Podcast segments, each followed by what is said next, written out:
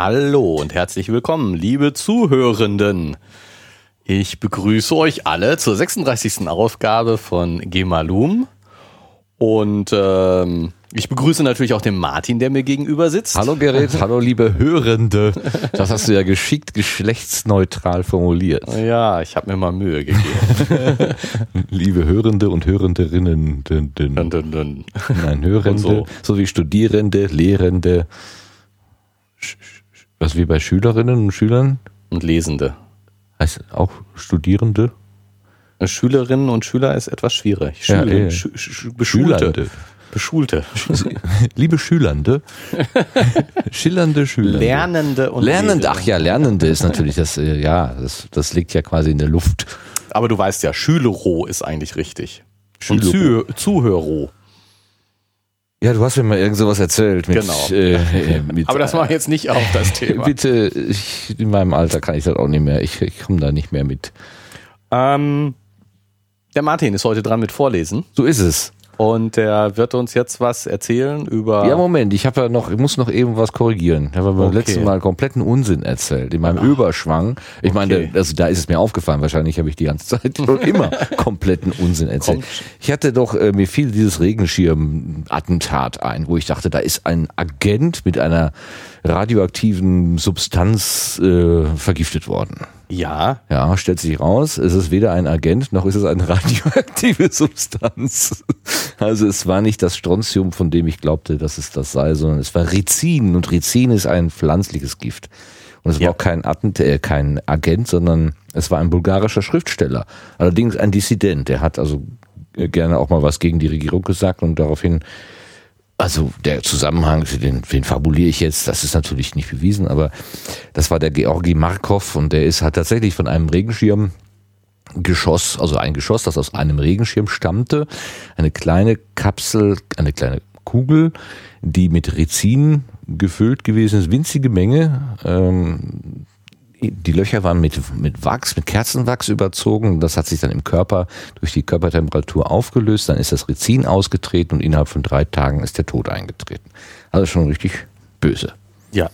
Da müssen wir auch korrigieren. Wir hatten ja diesen englischen, äh, bei diesem englischen Agenten, äh, beziehungsweise russischen Agenten in England vermutet oder äh, spekuliert, vermutet ist schon zu viel gesagt, dass er mit Strontium vergiftet worden hätte sein können, täten würden. Richtig. Aber das ist nicht der Fall, sondern äh, äh, ja, ich habe es schon wieder vergessen. Polonium? Polonium, genau. Polonium. Polonium. ne? Ähm, und das ist eben äh, nicht nur, weil es radioaktiv ist, äh, sondern es ist einfach an sich auch giftig, wobei dieses radioaktive Strontium an sich ja nicht giftig ist, sondern nur radioaktiv. Genau, das ersetzt ja nur das andere, das hatten wir ja. Wir wollen das jetzt nicht nochmal aufrollen. Genau, Aber genau. äh, Korrektur, also äh, genau. die Agentengeschichten ist nicht so unser Ding offensichtlich. Ich, ich fand es eigentlich ganz hübsch, aber ich lege nochmal den Zettel weg. Und dann wollte ich gerne noch, weil wir ja aus dem äh, aus, dem, aus der Spektrum der Wissenschaft lesen, die Zeitschrift, die uns dankenswerterweise die Erlaubnis dafür ge gegeben hat.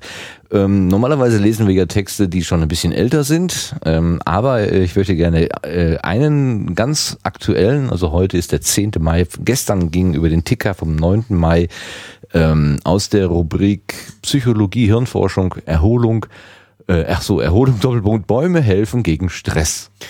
Es gab hier, als ich hier an dieser Universität anfing, einen Professor, ich weiß nicht genau, was er gelehrt hat, Biologie, Biochemie, ähm, der ist mit seinen Studierenden gerne rausgegangen und hat sie Bäume umarmen lassen. Und das wurde immer so ein bisschen so, na, wart ihr wieder Bäume umarmen? Das war immer so ein bisschen, Ja, so, das, ne, was, was, was für ein esoterischer Schnickschnack ist das? Und jetzt hier, wir haben es quasi schwarz auf weiß, ein Beitrag von Daniel Lingenöl und er beginnt mit den Worten, Bäume umarmende Menschen werden gemeinhin etwas belächelt. Dabei tun sie ihrem Gemüt nur Gutes. Okay. Und er erklärt dann, warum Bäume umarmen und überhaupt der Blick ins Grün ähm, auch positive Wirkungen hat. Das wurde nämlich tatsächlich richtig gehend erforscht. Ja, das Wow. bin ich also, das müssen wir im Prinzip dem Professor nachträglich noch sagen, alles richtig gemacht.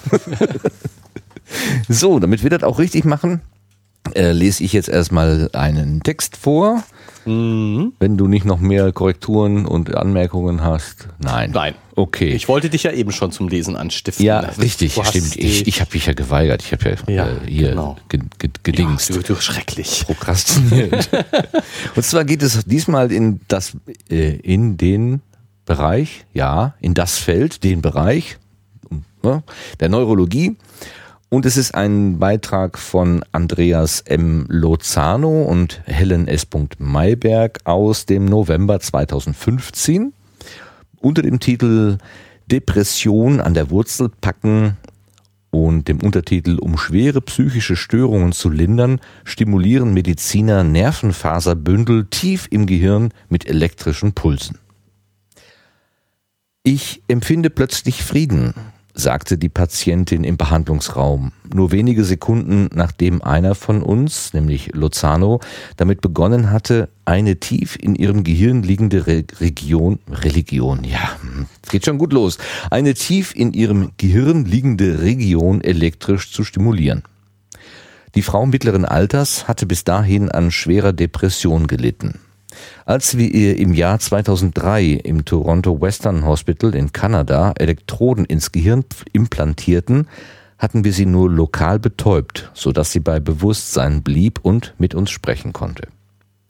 Während wir nun langsam den Stromfluss über die Elektroden erhöhten, fragten wir unsere Patientin, ob sie eine Veränderung spüre. Zu unserer Überraschung sagte sie, der Raum, der ihr bis dahin schwarz-weiß erschienen sei, werde plötzlich bunt, als sei ein Lichtschalter umgelegt worden, der ihre Stimmung augenblicklich aufhellte. Dieser bemerkenswerte Test war der erste von vielen, die in ein neues Behandlungsverfahren gegen depressive Erkrankungen mündeten. Die tiefe Hirnstimulation, die bereits bei anderen Störungen wie der Parkinson-Krankheit eingesetzt wird. An neuen Therapiemethoden gegen Depressionen besteht großer Bedarf. Etwa 17 Prozent der US-Bevölkerung erleiden irgendwann in ihrem Leben einen oder mehrere Schübe einer unipolaren Depression. Das sind Depressionen ohne manische Episoden. Nach aktuellen Erhebungen sind in der USA derzeit etwa 8 Prozent der Frauen und 5 Prozent der Männer betroffen. Aus Deutschland meldet das Robert Koch Institut ähnliche Zahlen. 10 Prozent bei den Frauen, 6 Prozent bei den Männern. Die unipolare Depression ist nicht einfach eine Episode trauriger Stimmung. Ihre Schübe sind gekennzeichnet durch anhaltende Niedergeschlagenheit, Schuldgefühle, vermindertes Selbstwertgefühl und mangelndes Interesse am Alltagsleben. Dieser Zustand kann sich negativ auf Denkvermögen, Schlaf, Appetit und Libido auswirken und als körperlicher Schmerz erlebt werden. Der britische Staatsmann Winston Churchill, der immer wieder dagegen ankämpfte, nannte ihn seinen schwarzen Hund. Die Krankheit verläuft vielfach tödlich. Schätzungsweise 15 Prozent der Patienten mit einer unipolaren Depression begehen Selbstmord. Zudem kann die Störung medizinische Probleme wie Herzleiden und Diabetes verstärken und damit die Lebenserwartung der Betroffenen herabsetzen. Die zur Verfügung stehende Behandlung von Psychotherapie über die Verordnung von Medikamenten bis zur Elektrokrampftherapie sind im Allgemeinen recht effektiv, bringen allerdings 10 bis 20 Prozent der Patienten wenig bis keine Linderung. Diese Untergruppe könnte für eine tiefe Hirnstimulation in Frage kommen, sobald das Verfahren ausreichend entwickelt und getestet wurde. Zurzeit ist die tiefe Hirnstimulation noch nicht reif für die klinische Routineanwendung bei Depression. Mediziner haben das Verfahren weltweit erst an wenigen hundert Menschen erprobt. Es erfordert, den Schädelknochen zu durchbohren und Elektroden dauerhaft ins Gehirn einzubringen. Folglich wird es niemals das Mittel der ersten Wahl sein. Wenn weitere Versuche jedoch gute Resultate liefern, könnte es zahlreichen Menschen helfen, die sonst in nicht enden wollender Verzweiflung versinken würden. Im Jahr 2003 pflanzten wir depressiven Patienten erstmals Elektroden ein, um Hirngewebe elektrisch zu stimulieren. Wir wollten damit herausfinden, welche Regionen beim Zustandekommen einer Depression involviert sind. Neurowissenschaftler begannen damals zu erkennen, dass diese Störung ebenso wie verschiedene andere Hirnerkrankungen auf funktionelle Defizite in bestimmten Nervenzellnetzen zurückgeht. Das Zittern oder Tremor oder die Muskelsteifheit, Rigor, bei der Parkinson-Krankheit beispielsweise, entstehen durch Fehlen in Signalmustern, die Bewegungen steuern. Bei der Alzheimer-Krankheit wiederum sind Strukturen gestört, die an der Gedächtnisbildung und dem Erinnerungsvermögen mitwirken. Analog dazu wiesen viele Befunde in den frühen 2000er Jahren darauf hin, Fehlfunktionen in Neuronennetzen, die den Gemütszustand regulieren, spielen offenbar eine wesentliche Rolle bei Depressionen. Das Gehirn besteht aus knapp 100 Milliarden Nervenzellen und jede davon ist mit tausenden anderen verknüpft. Einige Verbindungen gehen direkt zu benachbarten Zellen, andere erstrecken sich über große Distanzen quer durch das Zentralnervensystem. Die Beschaffenheit dieses Geflechts hängt von verschiedenen Einflüssen ab, etwa den Erbanlagen, den Lebenserfahrungen und Stresseinwirkungen. Störungen, die Depressionserkrankungen zugrunde liegen, wirken sich vermutlich auf viele Hirnregionen aus. Dennoch versuchen Hirnforscher nach wie vor, diese Netzwerke so genau wie möglich zu verorten. Mitte der 1990er Jahre begann eine von uns, Mayberg, eine Reihe von Experimenten zu konzipieren, um herauszufinden, welche Hirnareale darin involviert sind, Stimmungen zu regulieren. Und zwar sowohl bei gesunden Menschen als auch bei Depressiven. In einem der ersten Tests mussten gesunde Freiwillige eine traurige Erfahrung, die sie früher gemacht hatten, erneut durchleben. Mithilfe der Positronenemissions Emission, Positronenemissionstomographie kann man dabei Hirnre mit Hilfe der Positronenemissionstomographie, kurz PET, kann man dabei Hirnareale sichtbar machen, die ihre Aktivität bei Niedergeschlagenheit ändern. Auch der Blutfluss durch Hirngefäße lässt sich so erfassen. Wir erkannten, dass depressive Patienten in einem bestimmten Areal des Hirnzentrums eine deutlich höhere Durchblutung aufweisen als gesunde. Im Gegensatz dazu ist ihre Hirnaktivität in Regionen vermindert, die für Motivation, Antrieb und Handlung bedeutsam sind. Am aktivsten zeigte sich in den PET-Scans eine kleine Region mitten im Gehirn, in einem Teil der Area subcalosa des Gyrus cinguli. Die Region ist auch als Brodmann Areal 25 bekannt, benannt nach dem deutschen Neuroanatomen Corbinian Brodmann, er schuf 1909 einen Hirnatlas mit durchnummerierten Feldern, die sich jeweils durch eine besondere Anordnung ihrer Zellen auszeichnen. Mayberg stellte zudem fest, dass auch die Aktivität im Stirnlappen verändert war. Sie erwies sich bei Depressiven als umso geringer, je intensiver diese ihre Niedergeschlagenheit erlebten. In einer zweiten Versuchsserie arbeitete Mayberg mit, den, mit depressiven Patienten, die einige Wochen lang mit Antidepressiva behandelt worden waren. Wie die PET-Scans belegten, ließ eine derart aufgehellte Stimmung die Aktivität im Brodmann-Areal 25 sinken und jene im Stirnlappen zunehmen.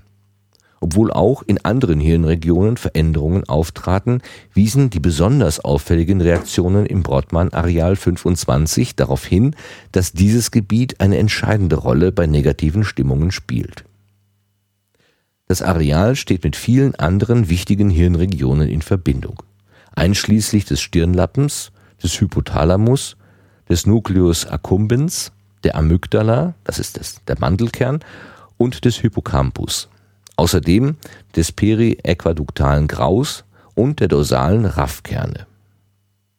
Diese Gebiete regulieren grundlegende Aspekte des menschlichen Verhaltens, etwa den Schlaf-Wach-Rhythmus, die Motivationslage, Reaktionen auf wahrgenommene Bedrohungen und neue Reize, Belohnungsgefühle, das Kurzzeitgedächtnis und die Fähigkeit, aus früheren Erfahrungen auf künftige Ereignisse zu schließen. All diese Prozesse sind bei schwerer Depression beeinträchtigt. Mayberg fragte sich deshalb, kann eine elektrische Beeinflussung des Brodmann-Areals 25, die dessen Aktivität quasi überschreibt, depressiven Patienten helfen?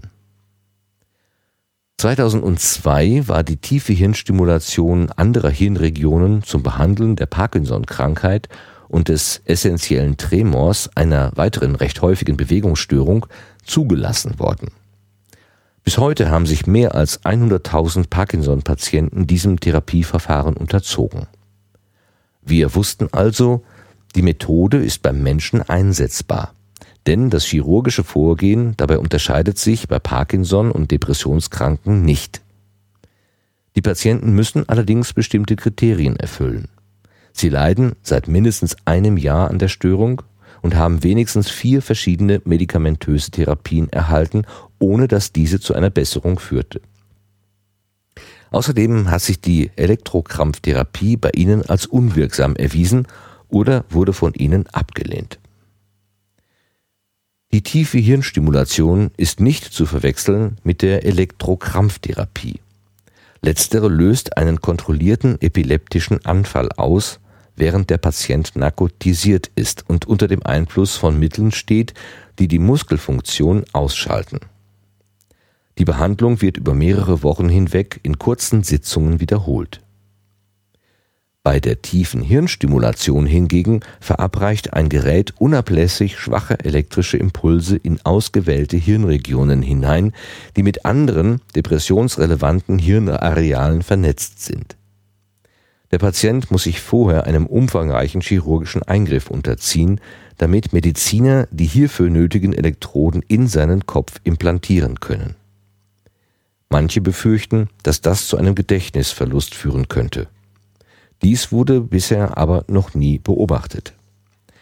Im Gegensatz zur Elektrokrampftherapie, bei der solche Ausfälle durchaus vorkommen. Als wir den Eingriff 2003 erstmals an einer depressiven Patientin vornahmen, fixierten die Chirurgen den Kopf der Frau in eine Halterung. Mit Hilfe von MRT-Bildgebung spürten wir die exakte Stelle im Brodmann-Areal 25 auf, an der wir die Elektronenenden platzieren wollten.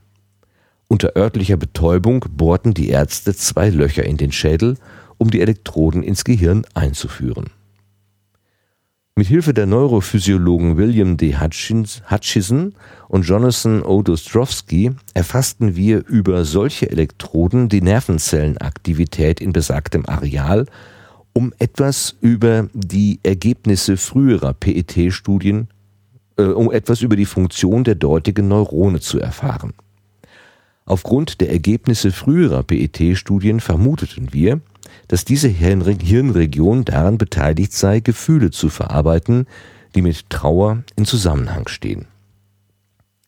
Mit einer Mikroelektrode, deren Spitze feiner als ein menschliches Haar war, konnten wir die zelluläre Aktivität von Neuronen in diesem Gebiet direkt ableiten. Während der Messungen präsentierten wir der Patientin verschiedene emotional positiv oder negativ besetzte Bilder. Wir stellten fest, dass die Nervenzellen im Brodmann-Areal 25 am stärksten feuerten, wenn wir die Patientin mit traurigen und verstörenden Fotos konfrontierten. Auf glückliche, erheiternde oder emotional neutrale Szenen sprachen die Neurone hingegen kaum an. Als nächstes führten wir Stimulationselektroden in das Areal ein.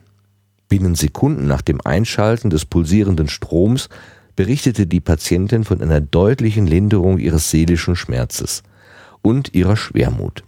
Es war, als ob eine drückende Last von ihr genommen wäre. Eine Beobachtung, die wir später noch an vielen weiteren Patienten machten. Die Wirkung erschien bei der ersten Stimulation besonders deutlich. Verabreichten wir die elektrischen Pulse wiederholt, blieb der Effekt bestehen, schwächte sich allerdings ab. Heute wissen wir, dass die Behandlung über Tage oder Wochen hinweg anhalten muss, damit eine bleibende Linderung eintritt. Bei diesem und bei späteren chirurgischen Eingriffen lernten wir zudem, die Elektroden sehr genau zu platzieren und so eine konstante, intensive Stimulation zu erreichen. Maybergs Mitarbeiter Patricio Riva Posse und Ki Zweng Choi haben zu diesem Zweck ein neues bildgebendes Verfahren entwickelt. Damit können sie Nervenfaserbündel in der weißen Substanz des Gehirns exakter als bisher möglich lokalisieren. Das betrifft auch jene Bündel, die sich im Brodmann-Areal 25 kreuzen und die, wenn sie auf geeignete Weise stimuliert werden, Depressionserscheinungen sowohl augenblicklich als auch langanhaltend lindern. Sobald die Elektroden im Gehirn platziert und am Schädel befestigt sind, setzt der Chirurg in der Schlüsselbeinregion einen Impulsgenerator unter die Haut ein, der einem Herzschrittmacher ähnelt. Dieses batteriebetriebene Gerät erzeugt kontinuierlich 130 elektrische Impulse pro Sekunde, die über die Elektroden in die Zielregion gelangen. Pulsbreite, Amplitude und Form sind variabel und werden individuell angepasst, um die klinische Wirkung zu optimieren. Typischerweise beträgt die Pulsbreite einige 10 Mikrosekunden und die Amplitude wenige Volt. Zum Einsatz kommen uni- und bipolare Pulse. Beim Festlegen dieser Parameter orientieren wir uns an den Erfahrungen, die Ärzte im Zuge der tiefen Hirnstimulation von Parkinson-Patienten gewonnen haben. Und bislang scheint es, als liefere diese relativ hochfrequente Stimulation die besten klinischen Ergebnisse. Wenn Elektroden und Pulsgenerator, wenn Elektroden und Pulsgenerator implantiert, verbunden und in Betrieb genommen sind, ist der chirurgische Teil der Behandlung beendet. Mit Hilfe einer mobilen, drahtlosen Fernsteuerung können die Ärzte jetzt die Stimulationsparameter anpassen und optimieren, ohne hierfür den Körper des Patienten erneut öffnen zu müssen. Dies erlaubt es, verschiedene Pulsmuster zu testen, etwa um Patienten zu helfen, die auf die Standardbehandlung nicht hinreichend ansprechen oder um die antidepressive Wirkung zu beschleunigen. Ungefähr alle drei Jahre muss, muss man die Batterie des Generators austauschen. Einige Patienten zeigen infolge der tiefen Hirnstimulation keinerlei Symptome einer Depression mehr. Der Effekt der Behandlung variiert jedoch individuell, sodass sie leider nicht allen hinreichend hilft. Man spricht von einer klinischen Reaktion, wenn die Beschwerden um mindestens 50 Prozent zurückgehen gemessen auf Skalen zur Beurteilung der Depressionsschwere. Der Anteil der Patienten, die eine solche Reaktion zeigen, unterscheidet sich von Klinik zu Klinik und liegt in einem sechsmonatigen Beobachtungszeitraum zwischen 40 und 70 Prozent. Noch erweist es sich als schwierig, anhand von Symptomen und Hirnscans herauszufinden, bei welchen Patienten eine tiefe Hirnstimulation besonders erfolgversprechend erscheint und bei welchen nicht. Recht große Beachtung fand eine Studie des US-Unternehmens St. Jude Medical, das seinen Sitz in St. Paul's, Minnesota hat. Sie lieferte niederschmetternde Ergebnisse. 2013 beschlossen die Studienleiter, keine neuen Patienten mehr in ihre Untersuchung aufzunehmen, obgleich sie die Behandlung der bereits beteiligten Patienten fortsetzten. Die amerikanische Arzneimittelzulassungsbehörde FDA hatte zur Halbzeit der Studie eine Analyse angefordert. Laut dieser waren die Depressionssymptome bei Patienten mit implantierten Hirnschrittmachern und aktiver Stimulation nicht wesentlich stärker zurückgegangen als bei Patienten mit implantierten, aber ausgeschalteten Geräten. Es ist unklar, wie es zu solch krassen Abweichungen bei den Resultaten kommt. Möglicherweise spielen studienspezifische Kriterien für die Auswahl der Patienten eine Rolle. So litten einige Teilnehmer vielleicht nicht nur an einer Depression, sondern noch an weiteren psychischen Störungen. Unterschiede könnte es zudem bei der Platzierung der Elektroden oder dem genauen Ablauf der Stimulation gegeben haben. Sicher greifen auch Placebo-Effekte. Die Interaktionen zwischen Medizinern und Behandelten sind manchmal sehr intensiv, wovon letztere psychologisch profitieren. Zumal der recht aufwendige Eingriff viele Betroffene in ihrem Vertrauen bestärkt, jetzt gehe es ihnen sicher bald besser. Manche dieser Störgrößen bekommt man mit langen Beobachtungszeiten in den Griff, wie jüngere Untersuchungen belegen. So verschlechtert sich der Zustand von aktiv behandelten Patienten, wenn die Batterie zu Neige geht oder der Generator aussetzt. Setzt die Stimulation erneut ein, verbessert er sich wieder, was einen Placebo-Effekt weitgehend ausschließt. Die Patienten spüren die Pulse ja nicht direkt. Dass sich das Brottmann-Areal 25 nicht bei allen Patienten als idealer Zielort erwiesen hat, suchen manche Forscher nach anderen geeigneten Regionen. Volker Kohnen, derzeit am Uniklinikum Freiburg, und Thomas Schläpfer von der, vom Universitätsklinikum Bonn haben einer kleinen Anzahl von Patienten rasche Linderung verschafft, indem sie das mediale Vorderhirnbündel reizten.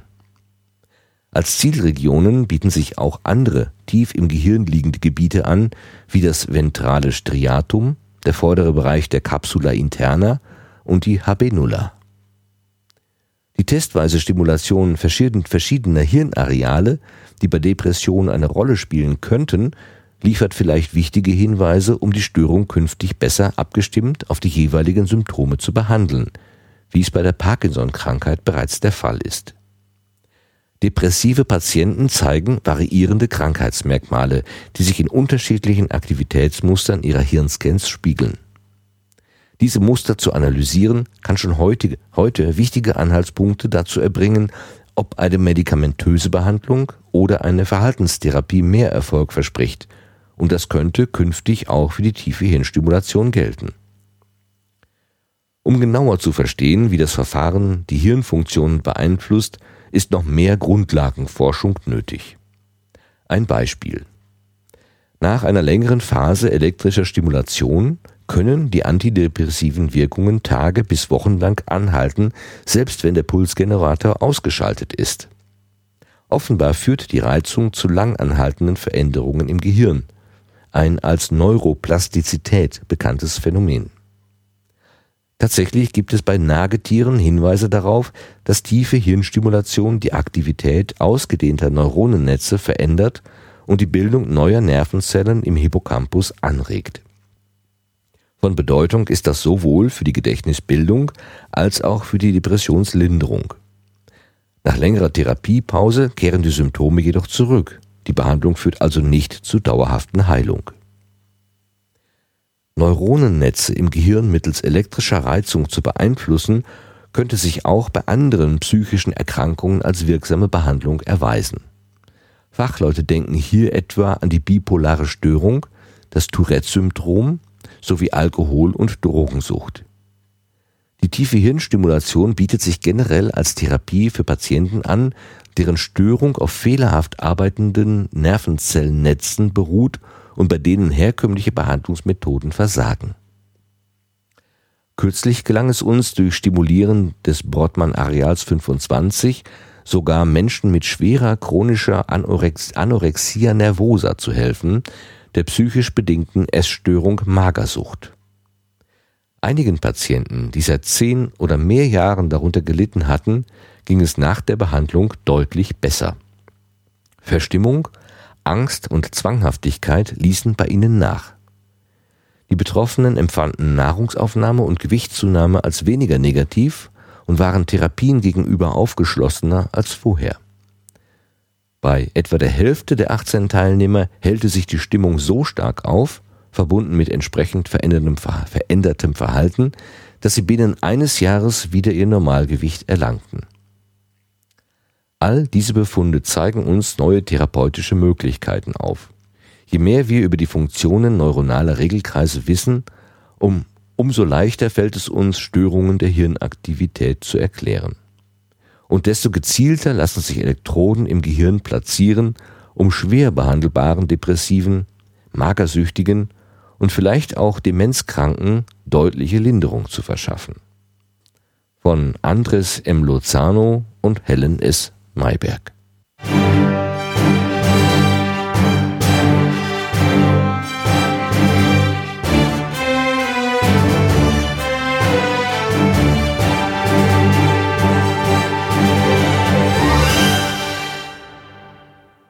Wow. Ja, da hast du was mitgemacht. Ja. Herzlichen Glückwunsch, meine Güte, wenn ich das äh, geahnt hätte, wie schwierig das zu lesen ist. was für viele fachliche Gehirnregionen. Das ist Ja, mir gar nicht Hirn so aufgefallen. Da gibt es viele, ja. Ja. Den Leuten so ins Gehirn zu pieksen. Ich- Ja, das ich- ist ein Ding, ne? Das ist so. So ein bisschen gruselt's einem dabei, oder? Ja, äh, das gruselt mich sehr dabei, muss ich gestehen. Andererseits ist ja Depression auch jetzt äh keine keine leichte Sache. Nicht so nicht so auf die leichte Schulter zu nehmen. Nein, ich, ich also ich finde diese äh, diesen diesen Anteil derer also 15 Prozent, schätzungsweise 15 Prozent der Patienten mit einer unipolaren Depression begehen Selbstmord. Das finde ich schon richtig, richtig übel. Zumal Sieben, ich gerade hier. 7000 äh, im Jahre. Wo stand's? Irgendwo stand's. Ja, also in meiner äh, erweiterten Umgebung ist so ein Fall vor gar nicht so langer Zeit passiert. Ähm, da steht man wirklich ratlos daneben und sagt, äh, aus, der, aus der Entfernung sieht alles einigermaßen proper aus. Und dieser Mensch kommt aber mit sich, mit dem Leben, mit allem, was da ist, einfach nicht so zurecht, dass es ein lebenswertes Leben ist. Das ist schon heftig.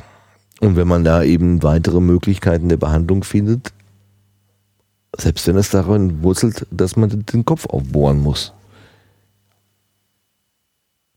Ja. Ja.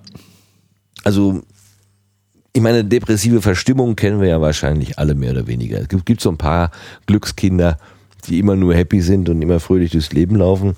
Aber ich glaube, die allermeisten, die haben ja mehr, manchmal bessere und schlechtere Tage. Also ich aus meiner Perspektive kann das jedenfalls auf jeden Fall so sagen. Es gibt so Tage, da möchte man einfach gar nicht aufstehen, weil irgendwie ist alles sowieso alles so, ach, nee, komm, geh weg. Und ähm, dann kannst du aber gleich am nächsten Tag auch wieder juhu, irgendwie alles ist gut. Und frage, habe ich mich schon oft gefragt, was um Gottes Willen ist jetzt anders als gestern? Ja, es ist die, das Setting, in dem ich mich bewege, ist identisch. Irgendwas ist anders. Was, was ist anders? Habe ich irgendwas gegessen? Habe ich mehr Zucker im Blut oder, keine Ahnung? Ja, was, was ist es? Was macht denn da eigentlich was? Und dann gut, es gibt so Botenstoffe und dann kann man vielleicht sagen, ja, hier ähm, im Gehirn ja. werden die Sachen anders verarbeitet und so. Ja, aber das mit dem Essen, also ich meine, äh, es gibt jetzt äh, einer neueren Ausgabe vom Spektrum, die den Zusammenhang zwischen äh, Darmflora und äh, Depression. Also ah. Ja, hatten wir nicht sowieso mal, wir denken sowieso mit dem Bauch oder mit dem Darm. Das hatten wir doch auch mal als Schlagwort irgendwie. Irgendwie, ne? Ich weiß nicht mehr wo. Auf jeden Fall. Äh, es war auch bei äh, methodisch inkorrekt. Du isst, was du bist, du bist, was du isst. Ah, ja, ja, richtig, genau. Äh, ja, so. Ja. Also, ähm, Dann muss es also ja stimmen. die, der, also der Zusammenhang oder die, dass die ähm, Darmflora sich tatsächlich auf das Gehirn auswirkt und äh, dich in deinem Verhalten beeinflusst und natürlich auch in den Stimmungen. Also und das ist wiederum was, wie, wie deine Darmflora aussieht, ist natürlich auch davon abhängig, was du isst. Mhm. Aber, Insofern, aber trotzdem, also aber trotzdem. irgendwie, also dieses, dieses, dieses Gefühl, man steht auf, gerade so morgens und irgendwie hat man so das Gefühl, so, so eine Einschätzung, wie, wie, wie ist der Tag heute? Genau, ne? also ich, man kommt aus einem Traumland und muss sich jetzt der Realität stellen und das geht manchmal besser, manchmal schlechter. Ohne dass jetzt tatsächlich eine ähm, erkennbare Veränderung. Also ich habe das gleiche gegessen wie gestern, sagen wir mal, daran liegt es jetzt mal gerade nicht. Ja? ja, klar. Aber dann ist irgendwas. In, äh, Im Schlaf hat dein Gehirn gearbeitet wahrscheinlich. Ja, was hat das gemacht? Und, genau. Ne? Ja. Ähm.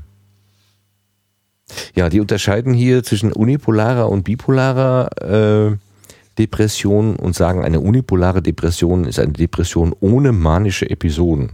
Hast du eine Ahnung, was manische Episoden sind? So, super, alles toll, ich bin der Größte. Ach, also diese manische, manisch-depressiv heißt, äh, dass du auf und ab und äh, in den manischen Phasen äh, geht's dir total gut. Ähm, so zu gut eigentlich. Also auch die manischen Phasen mhm. sind, sind krankhafte Phasen äh, und ähm, dass du dich, dich überschätzt, aber super äh, produktiv bist und äh, dann vielleicht geht irgendwas schief und dann rutschst du wieder ab in die Depression oder auch ohne, dass was schief geht. Also das manisch-depressiv, dieses Auf und Ab. Ähm, Okay, das ist, was der Volksmund himmelhoch jauchzend zu Tode, Tode betrübt nennt. Wo ja, steckt genau. auch das Wort Tod schon wieder drin. Oh, die, die alten Weisen, die waren gar nicht so schlecht. Ja, ich finde das schon ganz schön krass, als ich das gelesen habe mit den äh, 7000. 2010 verübten in Deutschland rund 7000 Menschen in Depressionen Suizid. Also ich finde das eine echt riesige Zahl. Mhm. Ähm, wenn man das vergleicht mit äh, äh Verkehrstoten zum Beispiel, ähm, habe ich auch gelesen. Äh, warte. Aber die waren doch auch so bei, bei, bei 10.000 oder nicht? Verkehrstote? Oder bin ich da jetzt ganz auf dem falschen Dampf? Aber du guckst nach. In ich, den, guck, in, den, in, den, in den Quellen, in den Annalen des, äh, des weltweit Webs. Verkehrstote, da. Was das waren? Äh, Im Februar. Jetzt sollte ich äh, die Recherche irgendwie überbrücken. Ähm, ähm, nein, kommt. Zahl der Verkehrs und 2000 da, so, da ist doch jetzt eine vernünftige Zahl. Äh, Baden-Württemberg, nee, das interessiert mich jetzt noch nicht. Nein, ganz Deutschland. Land. Saarland. Äh, können wir es Getö darunter Getötete 3475 im Jahre 2014. Wie war das? 2000? 3475. Also, also mal gerade die Hälfte. Gerade mal die Hälfte. Und, so, boah, das sind ja. Also ich hätte schon gedacht, dass wir mehr Verkehrstote haben. Das ist ja sehr niedriges. Also was heißt, jeder ist natürlich zu viel, keine, also jetzt nicht keine, ähm, äh, keine Relation über Tote, aber äh, ich hätte schon gedacht, äh, insgesamt bei der Verkehrsunfallhäufigkeit, die man als Teilnehmer im Straßenverkehr. Ja gut, ich meine, es geht jetzt ja nur um direkte Verkehrstote. Ja. Ich weiß auch nicht, äh, wie das jetzt ist vom Statistischen Bundesamt. Also insofern gehe ich mal von aus, dass es ordentlich gezählt ist, aber natürlich äh, sind da jetzt sicherlich nicht die Spätfolgen. Ja, ja, so, ne? Ob, naja, aber äh, stimmt, ich habe mich schon mal gewundert, weil ich habe irgendwie aus den 70er Jahren habe ich irgendwie sowas von 20.000 oder 25.000 habe ich irgendwie im Ohr. Aber das war wahrscheinlich noch bevor der Gurt und, und der Airbag und diese ganzen, was weiß ich, Sicherheitsfahrgastzellen, Steifigkeit und bla. Ja. Und äh, äh, eingeführt worden sind. Gut, also wir bleiben erstmal bei den 7000 äh, Suizidopfern. Äh, 2010, also ich meine, ich habe auch irgendwo, ich habe sie jetzt, finde sie jetzt auf die Stelle, ja, ich werde die, die, die Zahlen äh, ähm, für die Folgejahre gesehen, die ist ein bisschen draufgegangen. Ich meine, dass es 2015 9000 waren, aber das, äh, ich finde es jetzt gerade nicht wieder. Aber in der Größenordnung, es hat sich also wahrscheinlich auch nicht so viel daran getan. Ja, und was, was versucht man dann mit diesen Menschen? Also jemand äh, ist anhaltend, äh, wie was äh, hat, äh, hat, er kann nicht mehr schlafen, hat keinen Appetit, die Libido ist äh, erniedrigt und sogar als körperlicher Schmerz kann Depression erlebt ja. werden. Ja was, gut, also was mag denn da wehtun? Alles, alles tut so, so Gliederschmerzen, wie ja, man das bei der, bei der Ecke, wie das bei Grippe denke, das wird auch unterschiedlich so, ne? sein. Also. Ja. Ja, ja also die Hauptsymptome, ja. depressiv, also schlechte Stimmung, Interessenverlust, Freudlosigkeit, Antriebsmangel. Das sind die ja gut, sag also alles nicht so, so, so irrsinnig spezifisch. Ne? Also wie gesagt, wenn man so eine depressive oder eine Verstimmung hat, mal schlecht drauf ist, wie man früher als, als Jugendlicher haben wir gesagt, ich habe heute Frust. Das war das, das Wort Frust war irgendwie so allgegenwärtig und jeder wusste immer gleich, ja, lass den mal da sitzen, der, der hat gerade irgendwie, was weiß ich, Liebeskummer oder keine Ahnung. Ja. ja. irgendwie, das war so klar. Aber äh, es war auch klar, dass das irgendwie. Dass man da wieder rauskommt, dass es nicht. Genau, ne? Morgen ist wieder besser. Genau. Und Aber so eine das, dauerhafte Veränderung ist natürlich dann ja ein großes ja. Problem. Ja. Gut, was und, macht und man? Und eben eine schwere Veränderung. Also ich meine ja. hier, ähm, dass die ähm, die Antriebslosig, dieser Antriebsmangel eben so weit geht, dass, dass Leute wirklich nicht in der Lage sind, morgens aufzustehen. Ne? Also das ist ja, da kann man so, es sagt sich dann so leicht, ja, reiß dich doch zusammen. Mhm. Aber es ist eben eine Krankheit und äh, es ist nicht möglich. Also eine, eine leichte Verstimmung äh, kann man, da kann man sich zusammenreißen und sollte das dann wahrscheinlich auch tun im, für die Umwelt. Aber bei einer Depression ist das mit Zusammenreißen eben nicht getan. Ja, ja, sagt einer, glaube ich, so schön, äh, äh, also einem Depressiven würde gerne sowas gesagt wie, ja, dein Leben ist doch schön, freu dich doch. Ähm, ähm, aber man würde einem, also da würde man Schwierigkeiten haben, das nachzuvollziehen. Bei einem Asthmakranken würde man aber zum Beispiel sagen, hier, äh, wieso hustest du oder wieso bekommst du keine Luft? Luft ist doch gerade so schön frisch. Ne? Hol doch einfach Luft. Hol doch einfach, atme doch mal einfach tief durch. Ne? Genau, genau so. also wirklich. du stell dich mal nicht so an. Richtig. Also ja. da, da würde äh, doch mit ungleichem Maß gemessen, genau. wobei äh, das in beiden Fällen einfach körperliche Ursachen sind, wo der Betroffene auch jetzt gar keinen Einfluss drauf nehmen kann, unmittelbar. Genau. Nichtsdestotrotz ist die erste hier genannte Behandlungsoption eine Psychotherapie. Ja, das ist sicherlich auch äh, das Gegebene, damit anzufangen. Aber wenn auch der äh, Betroffene keinen Einfluss darauf hat, wie kann denn dann eine Psychotherapie wirken? Ähm, das heißt ja nicht, dass er keinen Einfluss darauf hat, äh, sondern nur, dass er ähm, keinen direkten Einfluss darauf hat. Also jetzt zum Beispiel, ähm, oder sagen wir es so, natürlich gibt es rein körperliche Ursachen, die, äh, wo, wo man nichts gegen machen kann. Aber äh, die Gehirnplastizität äh, spricht dafür, dass, dass auch durchaus Veränderungen äh, möglich sind, ähm, dadurch, dass ich mich ändere. Mhm. Und ähm, wenn jetzt zum Beispiel dieses, dieses Aufstehen morgens, ne, also wenn wir das jetzt mal als Symptom nehmen, mhm. ein mhm. Symptom, äh, das ich bekämpfen möchte, dann äh, kann ich, dann nützt es natürlich nichts zu sagen, äh, dann nützt es natürlich nichts zu sagen, äh, in der Situation reiß dich zusammen, aber vielleicht gibt es ja die Möglichkeit, die Situation zu vermeiden. Ah ja, also liegen zum, bleiben.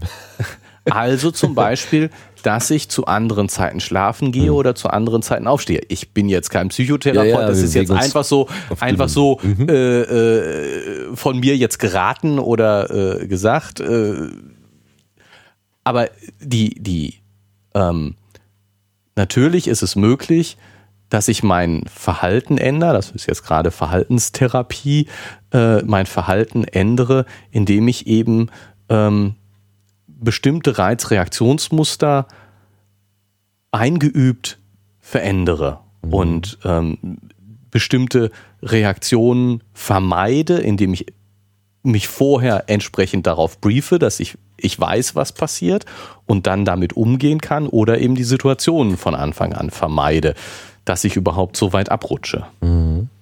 Ich hörte, man, ich hörte auch schon, dass, dass Leute quasi aufgefordert wurden, zieh dich an, geh raus. Geh einfach raus. Bleib nicht in deiner Hütte sitzen und guck Löcher an die Wand, sondern auch wenn es gegen deinen also du willst dich im Grunde zurückziehen, du willst mhm. dich isolieren, aber dass man ganz bewusst dagegen angeht und sagt, nee, was, was du jetzt ja, und das was, eben, was du glaubst, was dir gut tut, das ist eigentlich genau das Gegenteil. Also geh raus, hol dir Input, äh, geh durch den Wald, umarme Bäume, was wir gerade hatten. Ja, es ja. muss jetzt kein Wunder wirken, aber äh, einfach Input. Äh, genau, und das, in, das aber Input eben besorgen, in einer, ne? in einer Phase, wo es noch möglich ist. Ich meine, ja. wenn ich, wenn es zu spät ist, ja. dann ist es zu spät. Dann, dann, dann, dann aber, aber so wie, wie, wie eben ein, ein Alkoholkranker, ähm, wenn er erstmal angefangen hat zu trinken, sicherlich das jetzt nicht mehr unter Kontrolle hat, aber ich ihm sage, geh gar nicht erst in die Kneipe rein. Triff dich woanders mit deinen Freunden. Vermeide Situationen, in ja. denen du in die Versuchung kommst. Und genauso für, die Depress für eine Depression vermeide Situationen, soweit es geht, in denen du die das verstärken können die das oder, verstärken oder auslösen können, können. Genau. Wenn man weiß, was es ist. Also nach dem, was ich so aus ja, gut, Gesprächen mit äh, Betroffenen bzw. Angehörigen kenne, äh, stehen die da oft sehr ratlos daneben und sagen, aus heiterem Himmel, keine Ahnung, es ist nichts Erkennbares passiert und trotzdem haben wir gerade das Problem, dass der Mensch da in dieses, ähm, in diese Depressionsphase reingefallen ist und dann steht man da und fängt dann eine langwierige gemischte Therapie an, wo auch keiner so genau weiß, was man tut. Gibt so ein paar also es gibt ja, man kommt dann irgendwie ins Krankenhaus und dann wird irgendwas gemacht, viel geredet, mit äh, Medikamenten äh, experimentiert und so weiter. Und die Erfahrungen, die, also von denen ich jetzt berichten kann, von denen ich weiß, ähm, da hat es dann auch so nach sechs Monaten oder so tatsächlich wieder den Weg aus diesem ähm, ich sag mal dunkel oder hier, wie heißt es, der, der, der schwarze Hund, ja, äh, hat es einen Weg davon weggegeben äh, und die Person erlebe ich jetzt als unbeeindruckt, also normal ja. am Alltagsleben teilnehmend, ähm, wo ich aber auch so, muss ich gestehen, immer so einen leichten Zweifel habe, ähm, ich meine, wenn jemand sechs Monate, das ist eine richtig verdammt lange Zeit, komplett aus seinem äh, äh Sozialleben rausgefallen ist, und der, der kommt dann zwei, drei Monate später und sieht aus wie immer. Ja, der, der, denke ich immer, die, die, die, das, ich habe immer das Gefühl, der fällt gleich wieder um. Also das ist nicht so, das ist nicht so gefestigt. Ist so. Ja, das, das ich meine,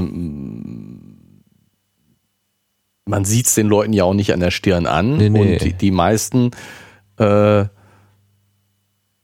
versuchen es ja auch eher zu verbergen. Also es ist ja jetzt nicht was. Äh, ja, wenn man es halt noch kann, ne? Genau. Ja, genau. So, solange es geht, äh, es ist die Frage, ob das immer sinnvoll ist. Äh, aber, oder es ist eher nicht sinnvoll. Man sollte eher offen damit umgehen, sagen die Experten, soweit ich weiß. Mhm. Aber ähm, es ist natürlich auch so eine Sache, weil, weil du natürlich schon äh, dann von anderen Leuten, wieso, du, dir geht's doch eigentlich gut. Warum ja, denn? Ja, ja. Warum denn? Ja, weiß ich nicht. Ja, mir geht's eigentlich gut, aber mir geht's nicht gut. Eigentlich geht's mir gut, aber mir geht's nicht gut. Genau. Ich habe keinen Grund. Ist so. Keine Schulden, die Sonne scheint, Kinder sind gesund und trotzdem ist alles Kappes. Ja, genau. Scheiße, scheiße. Ja gut, das zweite sind, wie gerade schon angesprochen, Medikamente. Medikamente. Die genau. versuchen, die, ich vermute mal, die Botenstoffe im Gehirn irgendwie zu beeinflussen. Ja, da gibt es ja dieses, wie heißt es denn? Dopamin. Äh, genau, ne? Dopamin, das, äh, das, ähm, na. Äh, Ein Neurotransmitter, falls dir das Wort jetzt gerade fehlt. Ja, äh, Glückshormon. Ist das, ist das ein Hormon überhaupt? Dopamin? da sitzen wieder zwei, die sich richtig gut auskennen. Liebe Zuhörende, ähm, das ist ja alles Laien-Geschnack. Äh, also bitte Dopamin. nicht drauf zu viel geben. Prolaktin-Inhibiting-Hormon ist ein biogenes Amin aus der Gruppe der Katecholamine und ein wichtiger erregender Neurotransmitter. Du hast das Wort Hormon doch gerade schon gelesen. Im Volksmund okay. gilt es als Glückshormon. Ach so, Entschuldigung, zu früh ins Wort gefallen. Glückshormon, siehst du. Die psychotrope Bedeutung des Dopamins wird allerdings hauptsächlich im Bereich der Antriebssteigerung und Motivation vermutet. Ja. Gut, was, also was, in verschiedenen ja. Bereichen. Ich wollte noch, äh, fiel mir gerade so ein, ähm, ähm, es gibt ja auch die sogenannte Winterdepression. Das ist jetzt auch keine echte Depression. Ich denke mal, das ist eher so eine Verstimmung, äh, wenig Sonnenlicht, äh, weil wir ja auch auf äh, Sonnen, also auf Abwesenheit von Sonne reagieren wir nicht so gut. Das hat was mit unserem Schlafhormon Melatonin zu tun und, und so weiter. Teilweise oh, schieben das auch auf Vitamin D-Mangel dann zurück, der, der von richtig, Sonnenlicht produziert genau. wird. Genau. Ähm, und da gibt es ja, also habe ich jedenfalls mal mitbekommen, in, äh, in Schweden oder in, in Skandinavien, die, die stellen sich dann so, so Lampen hin, so mhm. die Sonnenlicht ja. irgendwie ja, nachmachen sollen. Ne? Gibt es so. hier auch. Leute, die das machen. Ja, hier, vor dir sitzt einer. gegen Winterdepression. Genau. Ähm, und zwar, äh, als die, äh, diese Mars 500 Simulation in Russland gewesen ist, wo man da mhm ein paar Leute für 18 Monate in so Container äh, gesteckt hat. Ähm, da hat man, weil die ja auch nur unter Neonlicht die ganze Zeit äh, gehalten wurden, da wurde zumindest am Ende der, äh, der Aufenthaltsdauer dort wurden so, äh, so Lampen, so Sonnenlichtlampen da irgendwie hingehängt. Das waren so kleine äh, viereckige handliche Teile und die hatten, die, die, die hatten im Wesentlichen äh, bestanden die aus blauen LEDs. Mhm. Ähm, und machten irgendwie hell, hellblaues Licht oder so. Und das habe ich gesehen, dass man sie kaufen kann. Da habe ich mir so ein Ding tatsächlich gekauft. und wirkt's? Und du, also man kann sagen, was man will.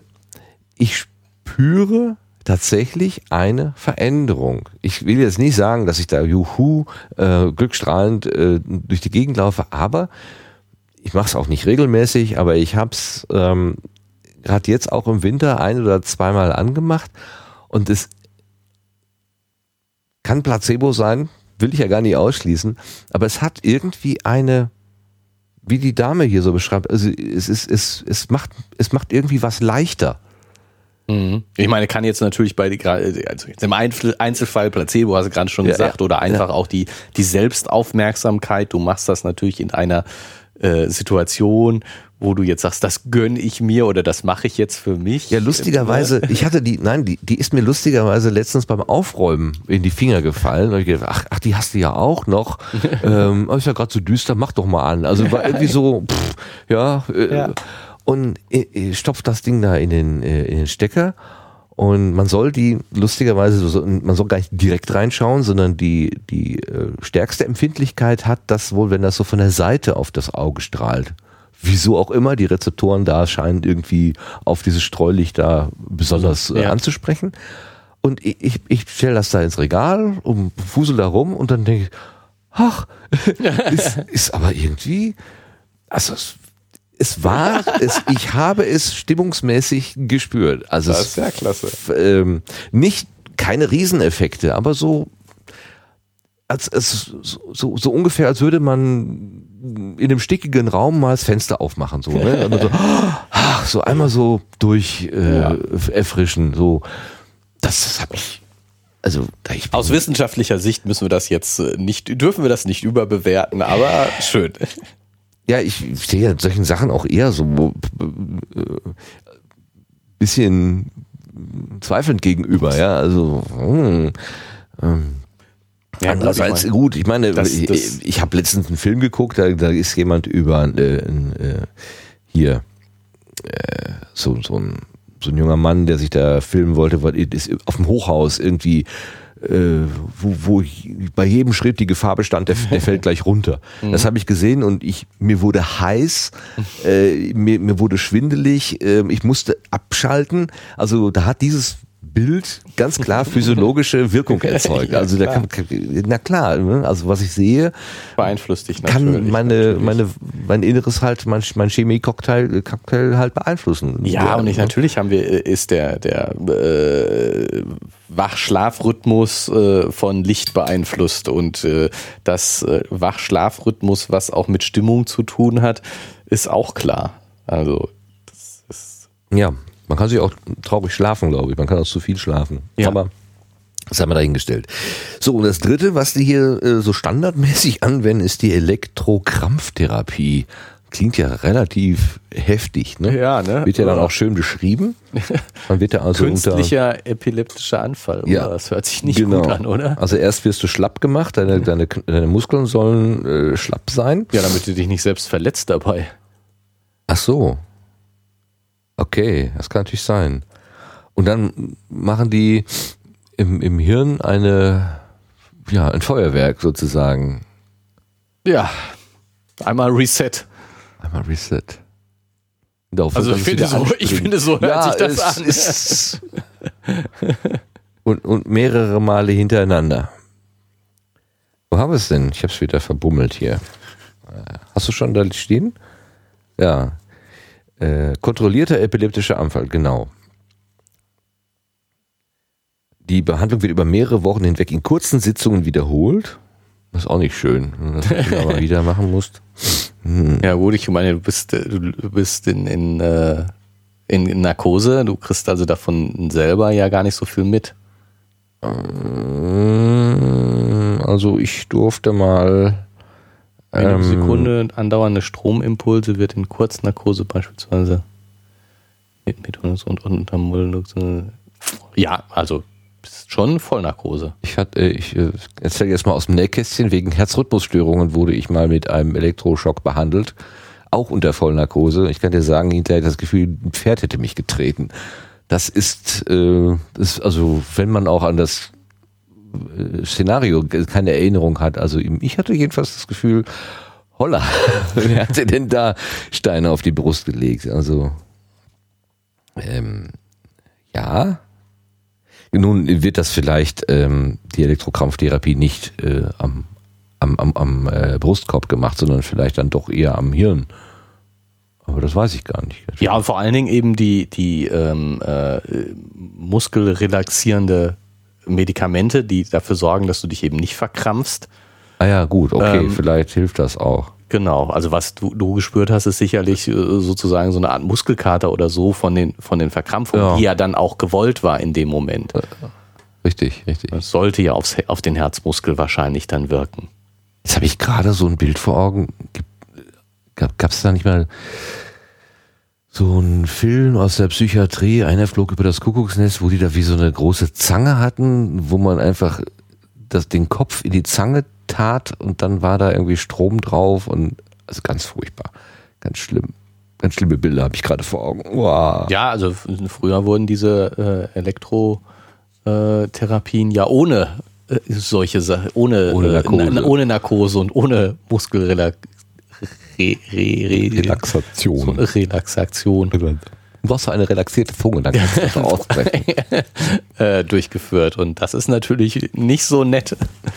Haben die wahrscheinlich auch nicht alle nicht frei, nicht alle freiwillig gemacht. Red mal weiter, ich muss mal eben meine ähm, Nase putzen. Pardon. In, äh, konnten detailliert nachgewiesen werden, also in den letzten sieben Jahrzehnten konnte detailliert nachgewiesen werden, dass Krampfanfälle unter kontrollierten Bedingungen die Ausschüttung von Neurotransmittern und Neurohormonen stimulieren. Okay. Die beobachteten Effekte waren ähnlich wie bei antidepressiven Substanzen. So, also, ähm, ja, ist, ich, ich finde, das hört sich alles schon sehr nach Reset an. Mhm. Nicht schön, gar nicht schön. Ja, gut, aber wenn es hilft. Also. Ja, gut. Äh, allerdings, ähm, dieses Reset kann auch ähm, zu Erinnerungslücken führen. Ja, retrograde Amnesie. Das haben Sie ja hier beschrieben, ne? bei, dem, bei der Elektrokrampftherapie kann es tatsächlich dazu kommen, dass Gedächtnisverlust einführt. Ja gut, wenn es ein Reset ist, man kann auch mal was vergessen, verloren geht. Kann sich das auch vorstellen irgendwie. Ja. Aber jetzt kommen wir mal vielleicht zu dem, zu dem tiefen Hirnstimulation. Zu der tiefen Hirnstimulation tatsächlich, genau. Ähm, die jetzt nicht einfach so, ähm, sagen wir mal, unspezifisch ist. Naja, noch weiß man nicht so ganz genau, was man da eigentlich macht. Also, ich will niemanden unterstellen, dass er da rumfuscht, aber ähm, wenn man schon hinten sagt, ja, das Brottmann-Areal 25, das ist ein heißer Kandidat, aber vielleicht ist ja Stimulation anderer Bereiche auch nicht ohne, dann merkt man schon, das ist nicht so hundertprozentig sicher alles, was ja. man da tut und man muss halt probieren. Und es gibt tatsächlich Menschen, die lassen sich testweise solche Elektroden einführen, nur um zu messen. Gar nicht, um selber behandelt zu werden, sondern ja, nur um äh, als, als Messobjekt zur Verfügung zu stehen. Das finde ich, also, das finde ich so irre. Ich ja. könnte das für mich ehrlich gesagt nicht vorstellen. Ähm, obwohl das ja nicht mehr so viel nötig ist, wegen der äh, funktionalen äh, Tomographieuntersuchungen, die man eben inzwischen ja machen kann. Also du kannst ja die Erregung oder die, die ja, Erregung ist nicht richtig, aber die ähm, das Feuern und Funken. Ja, die, die mhm. den Energieverbrauch im Wesentlichen misst ah, ja. du, wenn du äh, diese also die haben ja diese Positronen-Emissionstomographie äh, hier mhm. auch genannt. Ähm, die mit einem Kontrastmittel eben arbeitet und äh, insofern den, den Blutfluss, denke ich, nee, kann eigentlich nicht Blut sein im Hirn, aber, aber sie, äh, Nahrungsversorgung im Hirn. Ja. Sie setzen aber quasi PET, also Positronenelektro Äh, tomografische Emission. äh, Position, ja, also äh, PET-Studien Emission. fort, indem sie mit Messelektroden arbeiten. Also was du gerade meintest, ist ja, äh, durch PET würde das ersetzt. Hier lese ich es so, dass es eben andersrum ist. Mhm, dass sie noch genauer gucken. Klar, die, die Auflösung ist wahrscheinlich. Ist, ist nochmal, so- aufgrund der Ergebnisse früherer PET-Studien vermuteten wir, dass diese Hirnregion, ähm, da ging es um, wo waren wir denn jetzt? Das muss doch wahrscheinlich wieder diesen Area 25. 25, dass diese Hirnregion daran beteiligt ist, Gefühle zu verarbeiten, die mit Trauer in Zusammenhang stehen. Mit einer Mikroelektrode, deren Spitze feiner als ein menschliches Haar war, konnten wir die zelluläre Aktivität von Neuronen in diesem Gebiet direkt ableiten. Okay. Okay. Das ist Ja. wohl noch notwendiger, dass man Ja. das so ähm, Feiner als. noch feiner da arbeitet. Und dann haben die während der Messung den Patienten verschiedene emotional positiv oder negativ besetzte Bilder gezeigt. Und gemerkt, dass die Nervenzellen im Brodmann-Areal dann am stärksten feuerten, wenn die Patienten mit traurigen und verstörenden Fotos konfrontiert wurden. Ja. Auf glückliche, erheiternde oder emotional neutrale Szenen sprachen die Neurone hingegen kaum an. Deswegen sind sie wahrscheinlich auf dieses Brodmann-Areal 25 gekommen. Oh, dann gekommen. da, das ist, da spielt sich was ab, wenn es um negative Stimmungsgefühle geht. ja, Und äh, da wollen wir jetzt mal ran. Was ich beim, beim Lesen unmittelbar nicht verstanden hatte, war, äh, wenn viel Betrieb im Brodmann-Areal in Korrelation steht zu traurigen und verstörenden Bildern. Ja. Wenn ich dann das Brodmann-Areal elektrisch äh, reize und eben auf nicht über Bilder, sondern über elektrische Impulse viel Betrieb erzeuge, dann entsteht ja eigentlich derselbe Zustand, der, der, der dann vorherrscht, wenn die Leute was Trauriges erlebt haben. Wie kann das denn dann zur, äh, zur Hilfe kommen? Also ich beim ersten Lesen habe ich so gedacht, hm, im Grunde machen sie ja dann elektrisch genau das gleiche wie die negativen Bilder. Ja, ähm, also die Funktionsweise der tiefen Hirnstimulation ist im Detail bisher ungeklärt. Aha, also, danke wie schön. es funktioniert, steht zumindest in der Wikipedia. Wie es funktioniert, äh, weiß man selber nicht genau. Ähm, aber die, es gibt ähm, gegenwärtig werden vier allgemeine Theorien diskutiert, ähm, die aber alle vier darauf hinauslaufen, dass es im Prinzip äh, blockiert wird. Ähm, also einmal ähm, können die Axone durch diese Elektrode blockiert werden, ähm, indem sie depolarisiert werden. Also die, die elektrische Eigenschaften Richtung. der Axone werden neutralisiert, depolarisiert. Ähm, synaptische Inhibitierung hört sich für mich so an, als ob die Synapse nicht mehr funktionieren kann, wegen der elektrischen Stimulation. Ähm, Erschöpfung der Neurotransmitter durch fortgesetzte Erregung der Neuronen. Ach, Ne? Die können einfach, die sind leer. Mhm. ähm, gut, und durch die Stimulation indizierte Veränderung der pathologischen Aktivität des neuronalen Netzes des Gehirns, das wäre sozusagen diese langfristige Änderung, ähm, dass, dass das Gehirn sich wirklich verändert durch Ja, die Stimulation. Aber also es sie, hört sich, die ersten drei hören sich eindeutig so an, als ob die, diese Stimulation dafür äh, sorgt, dass, dass dieses Brodmann-Areal die- nicht mehr aktiviert werden kann. Ne, ich führe da so einen Blocker ein. also eine Überlast eigentlich. Ja, Oder? eine Überlast. Also ich würde mir vorstellen, dass in dem Moment, wo, die, äh, wo ja, vielleicht, wenn, wenn der elektrische Impuls kommt und da das Feuerwerk losgeht, dass dann tatsächlich auch für einen Moment negative äh, Emotionen aufkommen, aber dass es wahrscheinlich dann so überstrahlt, dass dieser Mechanismus dann nicht mehr funktioniert. Ja, weiß ich noch nicht mal. Also die, diese, diese Reaktion von der Frau, die mit dem Einschalten des, das Zimmer farbig wurde, ähm, würde ja die, dagegen sprechen. Wird ja, das, das heißt ja, dass wirklich mit dem Einschalten des Stroms ändert sich's sofort in positive Richtung. Und ähm, und, und ich denke, ich kann mir schon vorstellen, dass sozusagen dadurch, dass du ähm, die diese, diese Signale in dem Brodmann-Regal, die Reaktionen müssen ja schon so ein bisschen koordiniert sein. Also die, die äh, Nervenzellen funken ja nicht einfach so wild durcheinander, mhm. sondern das sind ja Reaktionen auf bestimmte Reize beziehungsweise Gedanken, die da stattfinden. Und wenn diese Reaktion einfach nicht mehr stattfinden kann, dann ist es egal, was da sonst so passiert. Die Reaktion bleibt aus. Mhm. Und die Reaktion wird verhindert. Also so hört sich das für mich an.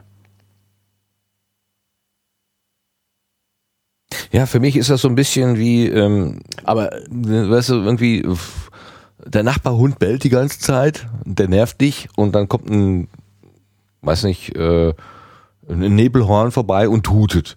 Dann hörst du den Hund natürlich nicht mehr, aber dann hast du das Nebelhorn, also dann ist es eigentlich noch schlimmer geworden. Oder das ist schon so laut, dass du dann taub geworden bist. Dann, dann, dann geht's, äh, dann, dann nimmst du halt den Hund natürlich nicht mehr wahr, klar, aber das andere auch nicht mehr. So war mein Gedanke.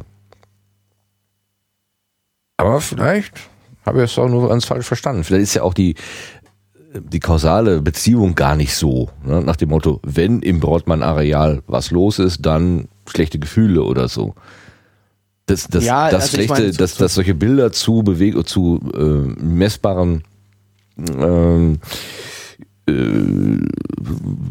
messbaren Größen im, im Broadmann-Areal 25 führen, heißt ja nicht, dass wenn das, da was los ist, dass gleichzeitig dann auch unbedingt also der, die Rückrichtung. Ja, und, und, und zumal ja ähm, in Frage kommt. Die, also wie, wie die jetzt hier schon sagen, es wird also so ein bisschen rumexperimentiert, wo die Elektrode genau hinkommt und es wird so ein bisschen rumexperimentiert mit der Frequenz und der, ob nun, äh, wie, wie die, die Bi, äh, die Amplitude, Amplitude ähm, die, die, der Rhythmus, ne? also genau, die, Frequenz. Ähm, die Frequenz, genau, noch das drittes. Und äh, in, ob in beide Richtungen oder nur in eine Richtung Strom, habe ich das Uni- oder bipolare Pulse. Genau, genau ja. Das heißt, ich habe ja durchaus verschiedene Parameter, die ich anpasse, um die Wirkung zu optimieren. Mhm. Und ähm, das heißt, wie du schon sagst, vielleicht bei der, ähm, bei der falschen Optimierung der Parameter sorgt es jetzt gerade dafür, dass sich negative, dass sich die negativen Gefühle vom Brodmann-Areal ausbreiten, um das jetzt mal so ganz einfach zu mhm, sagen. Mhm. Aber bei der richtigen äh, Wahl der Parameter ist es genau im gegenteiligen mhm. Rhythmus. Die, die Nervenzellen sind erschöpft, aber der Rhythmus ist so, dass er sich nicht auswirkt. Mhm. Also, also ja. Das kann eben einfach auch neben der Spur liegen. Wenn du, wenn du jetzt den bellenden Hund hast und du hast eben eine, einen Lautsprecher, der genau dagegen bellt, dann hörst du auch nichts mehr. Ach so, mit äh, ja, Noise Cancellation. Was genau. Unsere, wir haben ja so Kopfhörer auch, ne, kann man ja kaufen. Die nehmen das Umgebungsgeräusch, invertieren das und, und mischen die beiden und dann kommt Genau, also so wird das jetzt raus. damit sicherlich nicht funktionieren, weil du wirst nicht genau das aufnehmen. ne, also das, das, das aber, Beispiel ja, ja, hinkt, mhm. aber einfach ähm, es heißt ja nicht, dass, das, dass, dass du das Nebelhorn wahrnimmst. Mhm. Ne? Also was weiß ich, das Nebelhorn in Ultraschall kann vielleicht dafür sorgen, dass das, die, die ganze Luft sich verändert und du das nicht mehr hörst. Mhm. Mhm. Und du hörst das Nebelhorn nicht, weil es einfach eine Frequenz hat, die du nicht hören kannst. Und du hörst den Hund nicht mehr, weil die ganze Umgebung sich verändert hat dadurch. Dass du jetzt irgendwie alles tot machst. Möchte sein. Also, ja, die Beispiele also, hinken alle, aber. Ich meine, wenn man selber, ich vorstellbar zugeben, ich das dass sie selber nicht so ganz genau wissen, warum es funktioniert, ähm, finde ich, also, kleiner Exkurs, ich habe vor gar nicht, vor drei Tagen oder so, habe ich einen Podcast, äh, Bayern 3 Wissenschaft Podcast, habe ich gehört, über Anästhesie. Äh, Weiß man auch nicht so genau, warum es funktioniert. Äh, bis, also jetzt hat, es fängt man so ganz langsam mal an, weil man auch so ins Gehirn mit so äh, äh, entsprechenden bildgebenden Verfahren reingucken kann, äh, zu begreifen, was da möglicherweise eine Rolle spielt. Aber bisher hat man das jahrelang aus einer Erfahrungswissenschaft gemacht. Es funktioniert So, Die Leute merken nichts mehr, die Genau, Leute wachen ne? nachher wieder auf und sie sind noch einigermaßen normal. die, die, äh, die Idee überhaupt, Leute mit Äther zu narkotisieren, äh, ist daraus entstanden, Äther war eine Partydroge. Das hat man genommen, um sich in heitere Stimmung zu versetzen Ja. und dabei hat man festgestellt, dass Blackout existierte. Die Leute wussten gar nicht mehr, was sie denn in den letzten zwei Stunden gemacht haben oder so. Und dann Ja. haben die irgendwann gesagt, ach, das ist Das ja ist ein ja lustiger, praktisch. das ist ja ein praktischer Effekt. Dann Alkohol wir hat man vorher angewendet, nehmen wir doch mal Äther. Und äh, das finde ich, das, also in unserer naturwissenschaftlich orientierten schulmedizinischen Zeit, wo man wirklich sagt, ja, das muss ist doch alles jetzt bis auf das kleinste bisschen äh, Alles erklärbar. alles erklärt. Nein, an der Stelle ist was ganz Zentrales Alles. eigentlich. Genau, ist, man, äh, man weiß, also man hat jetzt, man fängt, jetzt so langsam an, aber ganz lange wusste man überhaupt gar nicht, warum die wirken, wie die Wirkung wirklich ist. und der Unterschied zwischen Schlafen und äh, narkotisiert sein ist auch unklar und also Ja. ganz, jetzt hat man so neue Messgrößen äh, gefunden, wo, wo man sagt, ja, wenn man jetzt diesen, wenn man diesen Effekt beobachtet, dann ist die Narkose eingetreten und man muss nicht mehr Narkosemittel geben als genau bis zu diesem Grade. Das kann man, dann kann man auch mit der Dosis entsprechend äh, vorsichtig sein, weil Ja. es, es gibt eben auch Fälle, wo die Patienten insgesamt die Narkose schlecht ver vertragen. Also da gibt es auch langfristige Nebenwirkungen, sagen wir mal. Aber das, das, das hat mich so richtig erschüttert, wo ich dachte, äh, hallo, Narkose? Ja? Ja, ne, so, wo So. man so wirklich so denkt, das ist so ganz zentral. Ja. Ups. Ja. Das hatte ich aber auch schon mal gehört, dass man so also Standard, Narkotika, weiß man nicht, wie die wirken. Ja, man weiß halt. Dann gibt's dieses eine, jetzt habe ich den Namen wieder vergessen, äh, will ich nichts Falsches sagen. Das ist eben das klassische, habe ich heute Mittag mit Kollegen noch besprochen. Ich sage, ja, ke- kennt ihr dieses Narkosemittel? Ja, und drei Leute wie aus einem Mund, ja, selbstverständlich. Das Mittel ist klar, aber, warum? und Ja. wie genau? Keine Ahnung. Deswegen, okay, dann dürfen, die hier auch mit Elektro und äh, Elektroden im Gehirn experimentieren und einfach mal gucken, was passiert. Wenn dann tatsächlich Hilfe ähm, äh, eintritt, ist es ja gut. Aber was haben wir hier gelesen? Die, äh, äh, die äh, Amerikaner haben eine Studie abgebrochen, weil 2013 ist ja noch gar nicht so lange her, weil da keine so signifikanten Verbesserungen wohl nachgewiesen werden konnten. Mhm. Und das ist natürlich dann irgendwie auch ein bisschen doof. Also man hat eine tolle Behandlungsmethode, nicht unaufwendig. Ich habe mir dann mal, ähm, weil ich, ich, also ein Draht ins Gehirn zu schieben, habe ich mir so überlegt, hm, Boah, ganz schön. Ne? wie, wie, wie, also wenn der dünner ist als ein, was stimmt hier, menschliches Ah, Haar? genau. Ich versuche jetzt gerade schon wieder, wir haben da schon mal geguckt, wie dick, wie dick Haare sind. Ja. Aber ich habe Da hattest du irgendwie mit Barthaaren, das stimmte doch alles nicht. Die, wo die nackte Frau auf dem Haar, die auf dem Elektronenmikroskop Genau. äh, stand, da hatten wir das, genau. Ähm, und also ähm, Elektroden ins Gehirn zu schieben, habe ich mir so gedacht, hm, schieb mal einen Faden. Geht nicht, weil er keine feste Struktur hat. Also es, es muss ja irgendwie, wenn das Ding so dünn ist, dann wird es ja auch wahrscheinlich mm, wackelig sein. Und so was ganz Dünnes da irgendwie irgendwo reinzuschieben, Ja, das hat wird schwierig. Ja. Da habe ich mir überlegt, wie machen die das? Ja, und dann ja, Ja. da habe ich mir ein bisschen angeguckt. Und ähm, das wird natürlich mit einer Ummantelung Genau. äh, da appliziert und diese Ummantelung wird dann hinterher herausgezogen. So bleibt dann dieser feine Draht am Ende zurück. Also Ja. das macht Sinn irgendwie. Und damit man das alles auch findet und trifft, wird das vorher, also der Kopf wird in so ein, in so ein Apparat hinein ähm, geklemmt und mit, mit, mit so einem Messrahmen sozusagen werden dann ähm, entsprechende bildgebende Verfahren gemacht. Ja, und dann. Und ähm, dieser, dieser Messrahmen, der ist dann auch gleichzeitig der, ähm, der Rahmen, der das Operationsbesteck führt.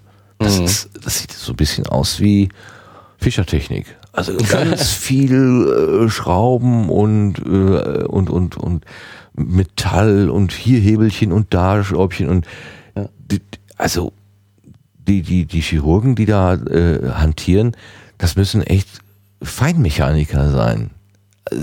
Also in erster ich habe hier so ein Filmchen mitgebracht. Wir können ja mal, ich meine, es ist natürlich ähm, in der Ehe so für, ähm, für Podcasts jetzt nicht so geeignet, aber wir können ja einfach mal, äh, wir können ja einfach mal hier reinsteigen in die OP. Äh, Die haben, die haben inzwischen ähm, den Schädel eröffnet und auch schon ähm, einen Plastikring hereingelegt, damit das Loch nicht zugeht. Und jetzt sieht man hier sehr schön diesen, diesen Zuführapparat, Insertion of Guide Tubes, also diese Führungsstäbchen äh, äh, werden Ja. da, diese ummantelten äh, Elektroden werden da durch so ein Führungsgerät, wie kann man das denn nennen? Es ist ein, ähm, ein runder Zylinder, in dem entsprechende Bohrungen drin sind, so fünf Stück. Dann werden die äh, Elektroden da hineingeschoben und dann wird die Ummantelung von, dem, von, dem, von der Elektrode wird sozusagen abgezogen. Mhm. Und dieser ganze Apparat, in dem das eingespannt ist, der wurde vorher genau justiert. Und jetzt ist angeblich, sind die an der richtigen Stelle. Ja, aber ich meine, das, Da das werden die nochmal, da werden jetzt. Ach, dann, ach guck mal, das waren tatsächlich Guiding-Röhrchen. mhm. Man hat erst Rohre, gefüllte Rohre in den, ins Hirn geschoben, dann hat man die, die Füllung des Rohrs rausgezogen Rausgezogen und, und dann die- Elektrode in, die, in das Röhrchen geschoben. ja. Jetzt wird nämlich äh, das Ganze elektrisch verbunden, noch während der OP. ja klar, weil man es ja noch justieren will. Der Patient ist wach. Da kommt einfach so eine Krokodilklemme dran. Ich, also ich das sehe, das ist so, das Ja. ist so ein Herstellervideo. Mhm. Ähm, ähm, jetzt gucken die auf so einem Monitor die entsprechenden äh, Signale halt an. Muss da justieren, dreht hier, dreht da. Und Ja. das ist, also ich finde das so, so gruselig. Ja, aber ich meine, wenn du jetzt guckst, also wenn die- diese Elektrode ist so dick wie ein Haar. Mhm. Ähm, und äh, so ein Haar ist äh, 0,04 Millimeter. Das sind 40 Mikrometer. Die rechte Hand auf und zu machen. Okay. Okay. Und? Testsimulation. Was? Genau, jetzt ist Ich glaube, da geht es um Parkinson, wenn ich das richtig so sehe. aus, also, ja. ja, genau, der hat vorher diese Schüttellähmung gehabt, als er Ja. hingelegt wurde. Ähm, das ist die beschriebene Standardbehandlung. 100.000 Patienten werden damit. Äh, Genau. Wenn man, da gibt es so ganz beeindruckende Vorher-Nachher oder eingeschaltet, ausgeschaltet äh, äh, Simulationen. Videos. Ja, hattest du schon mal Das, erzählt, genau. ist, das ist absolut irre. Ähm, Leute, die, wenn dieser, dieser Hirnschrittmacher ausgeschaltet ist, sich nicht mal vom Stuhl alleine in die Senkrechte hochbewegen können, geschweige denn äh, laufen. Na gut, das geht noch, aber es scheint wohl sehr schwierig zu sein für Parkinson-Patienten, die Richtung zu wechseln, beziehungsweise Mhm. sich umzudrehen. Ja. Ähm, und dann schalten die das Gerät ein und die laufen, als wenn nichts wäre. Das ist absolut faszinierend. Und das ist ja offenbar stehendes Verfahren und erprobt und Ja. total irre.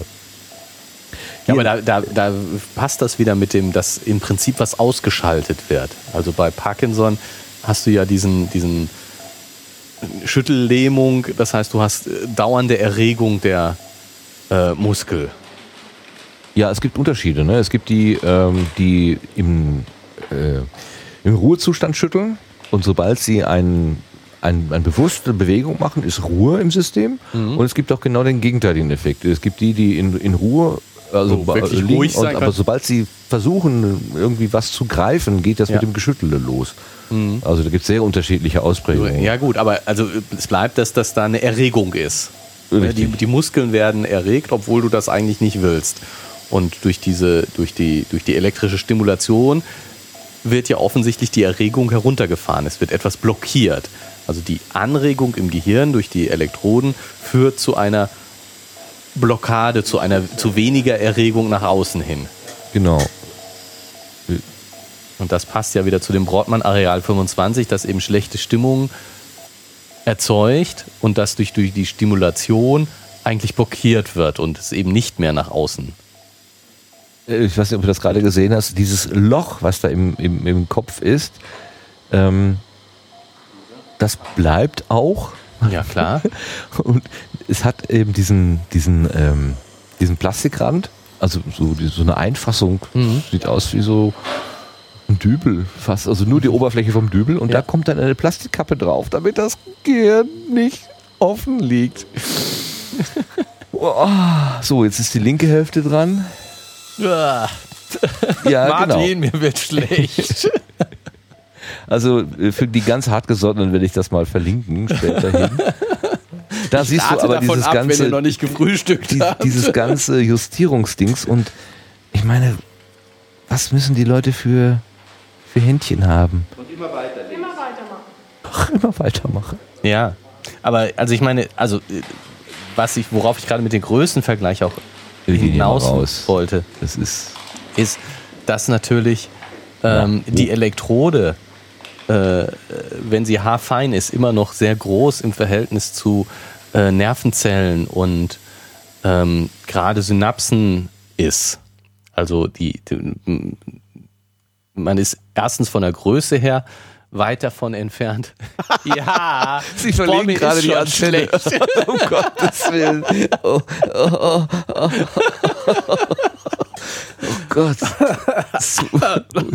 Antenne einfach mal so durch die Kopf. Aber guck mal, dann zwei Pflaster drauf und alles ja, ich gucke jetzt nicht mehr hin. ist gut. Puh. Man muss schon die Leute bewundern, wirklich, sowas können. Mann, Mann, Mann, Mann, Mann. Es ist mir wahr. Entschuldigung, was hast du gesagt, wenn das, wenn die Elektrode so dünn ist, was war dann? Wenn die haarfein ist. Ja. Also äh, lüften hier. irgendwie 50 Mikrometer. Dann ist sie immer noch relativ groß im Verhältnis zu äh, einer Synapse zum Beispiel. Aha, ja. Und, und oder dem Ende eines Axons. Das heißt, ähm, es ist erstmal so eine Sache, überhaupt nur einen zu erregen. Aha. Ne? Und das zweite ist, ich meine, die sprechen hier von dem Brodmann Areal 25.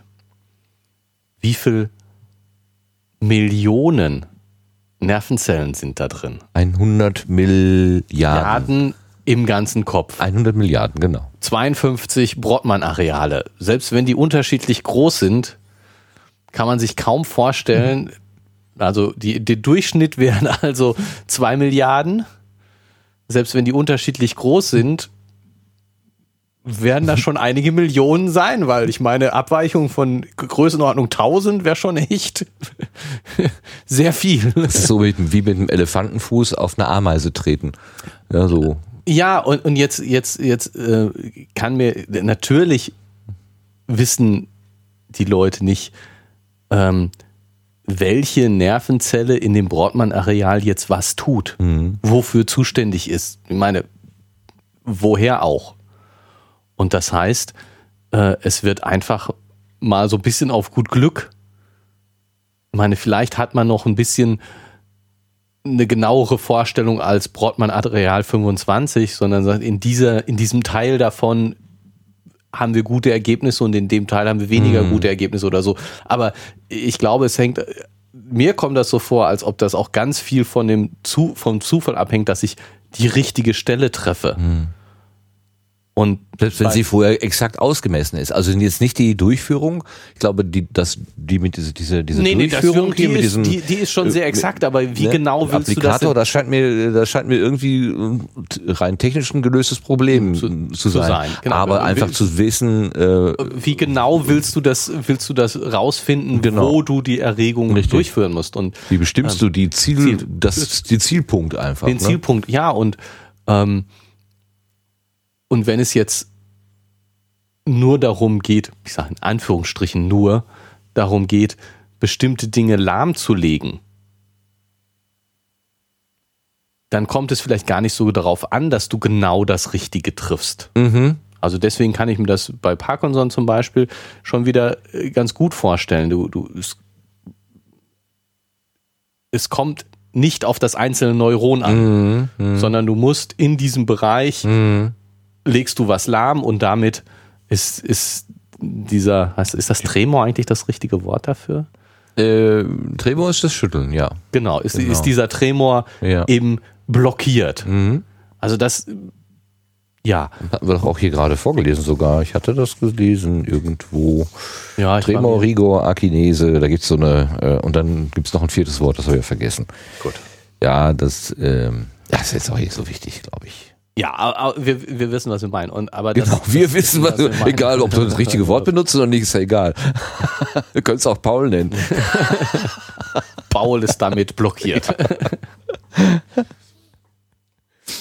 Ja, wenn man halt äh, das hinreichend, hinreichend nah irgendwie äh, und wahrscheinlich ist dann auch die elektrische Wirkung, ähm, selbst wenn die, äh, also wenn man vielleicht, ich sag mal einfach eine Größenordnung, zwei Millimeter neben dem Zentrum liegt, ist der elektrische Impuls immer noch so äh, massiv, dass das eigentlich äh, Wobei ich den jetzt den durchaus zutraue, genauer als zwei Millimeter zu sein. Aber, Ja. aber genau so. Also, dass das eben funktioniert und dass es zum Beispiel bei Depressionen einfach viel schwieriger ist, ne? Dass, dass äh, die, die, die richtige Ansprache des Brotmann 25, um was gegen die Depression zu tun, einfach viel schwieriger ist, dass ich den äh, genauer den richtigen Punkt treffen muss innerhalb des Areals, um eine Wirkung zu erzielen, die richtige Wirkung zu erzielen.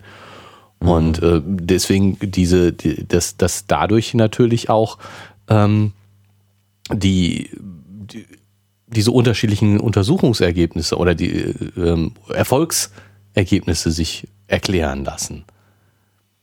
Dass in unterschiedlichen Kliniken dann eben bei der Bestimmung, da machen wir es hin, ein ganz bisschen unterschiedlich gearbeitet wird und dass das eben dann den, Er- den Unterschied zwischen Erfolg und Misserfolg ist, wobei die wahrscheinlich noch nicht mal genau sagen können, was sie anders gemacht was haben. sie anders gemacht haben. Vielleicht. Ja, jedenfalls eine irre, eine irre Technik. Was, wie, wie siehst du das denn eigentlich so ethisch? Ja. Also ähm, in so eine Mechanik wie Parkinson ähm, oder so einzugreifen.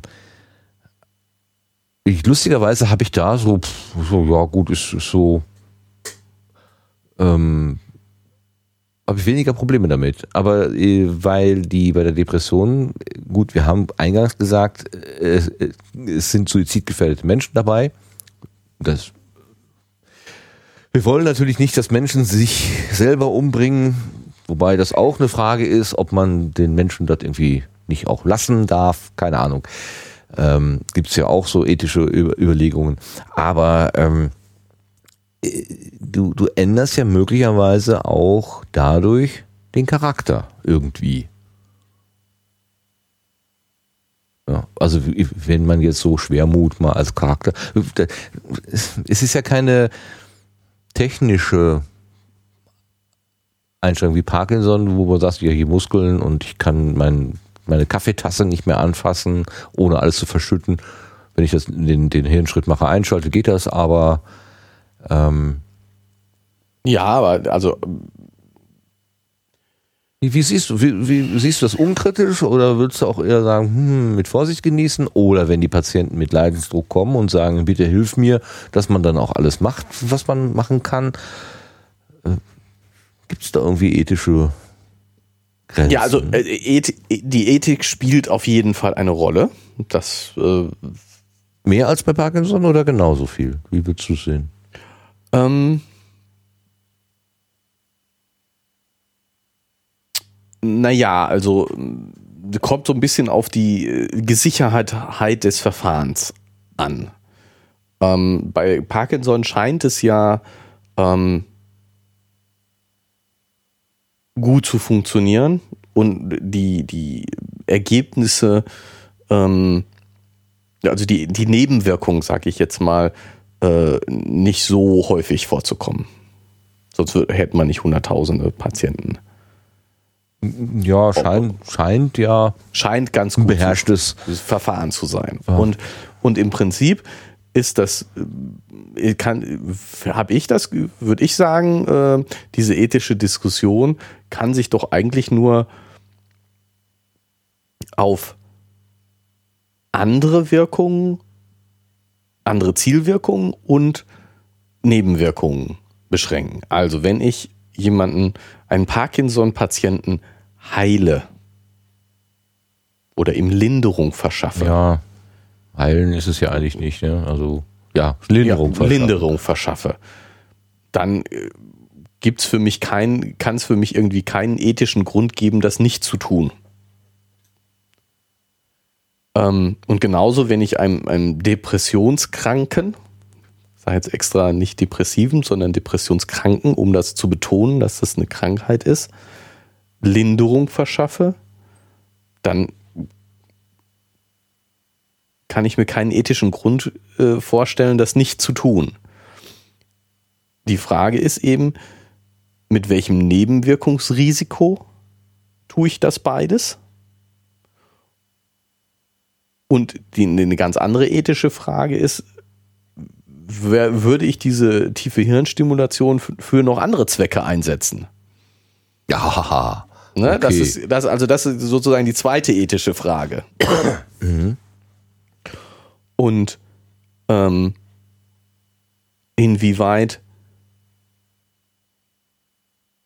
ja, was weiß ich, Also jetzt Charakter, zu, zu, zur Verbesserung der Hirnleistung zum Beispiel, schneller, schneller denken ja, oder so. Womöglich So. dann, ähm, Neuroenhancement. ja, oder so, äh, was weiß ich, äh, im Extremfall Bomberpiloten, die dann eben 36 Stunden hellwach sein können oder so.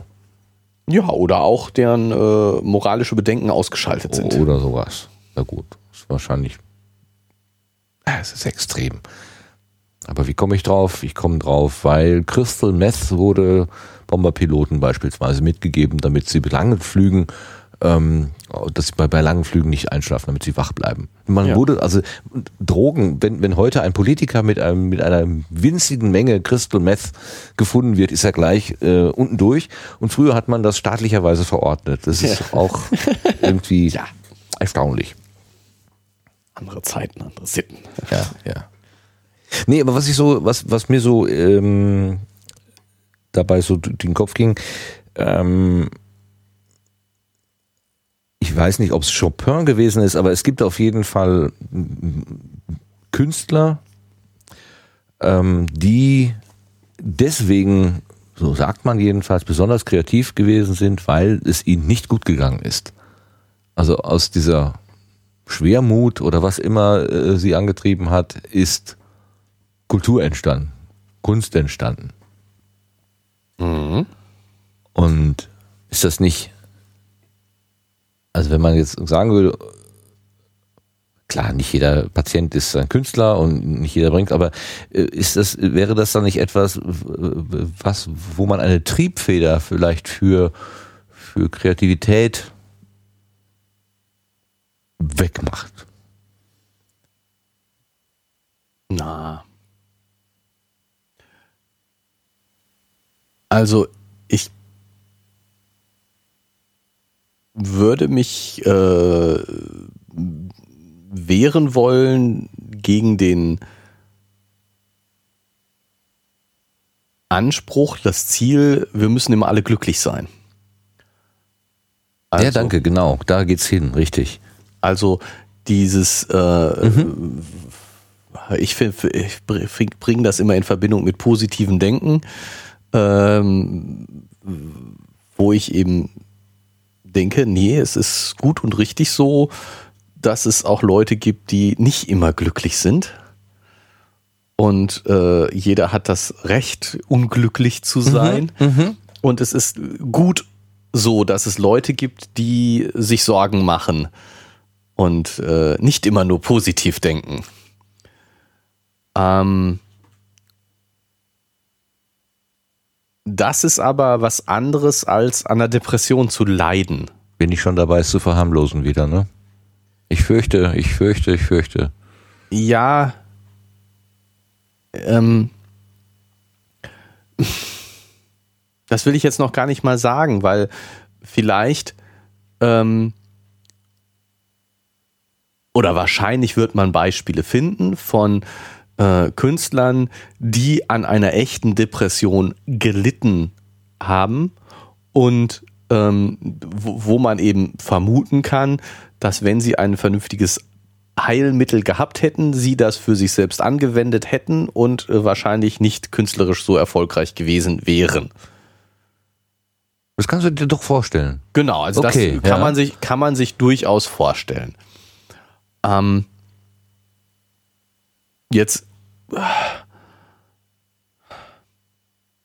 vor die ethische Frage gestellt, ähm, kann ich es rechtfertigen, sie leiden zu lassen, um die Kunstwerke zu haben? Nein, kann ich nicht. Nee, nee, nee, nee, nee, das, das, nein, nein, also, nee, nein, nee. Entschuldigung, du, du, äh, schreib du erstmal dein Buch oder mach du Ja. erstmal deine, deine, deine, Lieber deine Vin- Oper fertig, genau. Lieber Vincent, Genau, wir wollen ne? deine Bilder haben. Du musst jetzt leider dir das Ohr abschneiden. Das geht nicht anders. Nein, Entweder nein, oder. nein, nein, nein, das meinte ich gar nicht, das meinte ich gar nicht. Nein, im, also im, im, auch wenn Leidensdruck existiert, also wenn jemand wirklich kommt und sagt, ich brauche, ähm, ich, ich komme nicht mehr klar im Leben. Ja, ähm, aber auch zum Beispiel, wenn jemand sagt, ich möchte mich gerne umbringen, ich sehe in diesem Leben keinen Sinn mehr, dass der auch das Recht dazu hat, zu sagen, äh, dann- dann mach doch, ja. Mach doch. Und nicht sagen, ja, du musst dich aber jetzt hier erst noch einer mühsamen Therapie unterziehen und ähm, dann gucken wir mal weiter. Ja, wobei ich äh, das äh, Ist, ist ein bisschen ist- schwierig und ich bin ein auch bisschen nicht schwierig. ganz Also so, ich bin, ich bin, ich bin äh, Ja. durchaus auf äh, äh, der gleichen Meinung, dass äh, sozusagen jeder das, das Recht auf den Freitod hat. Also das Recht hat. Du vermeidest das Wort Mord, das finde ich schon mal gut. Ja. Ja, das ist so richtig. Ähm, w- was aber nicht ausschließt, dass ähm,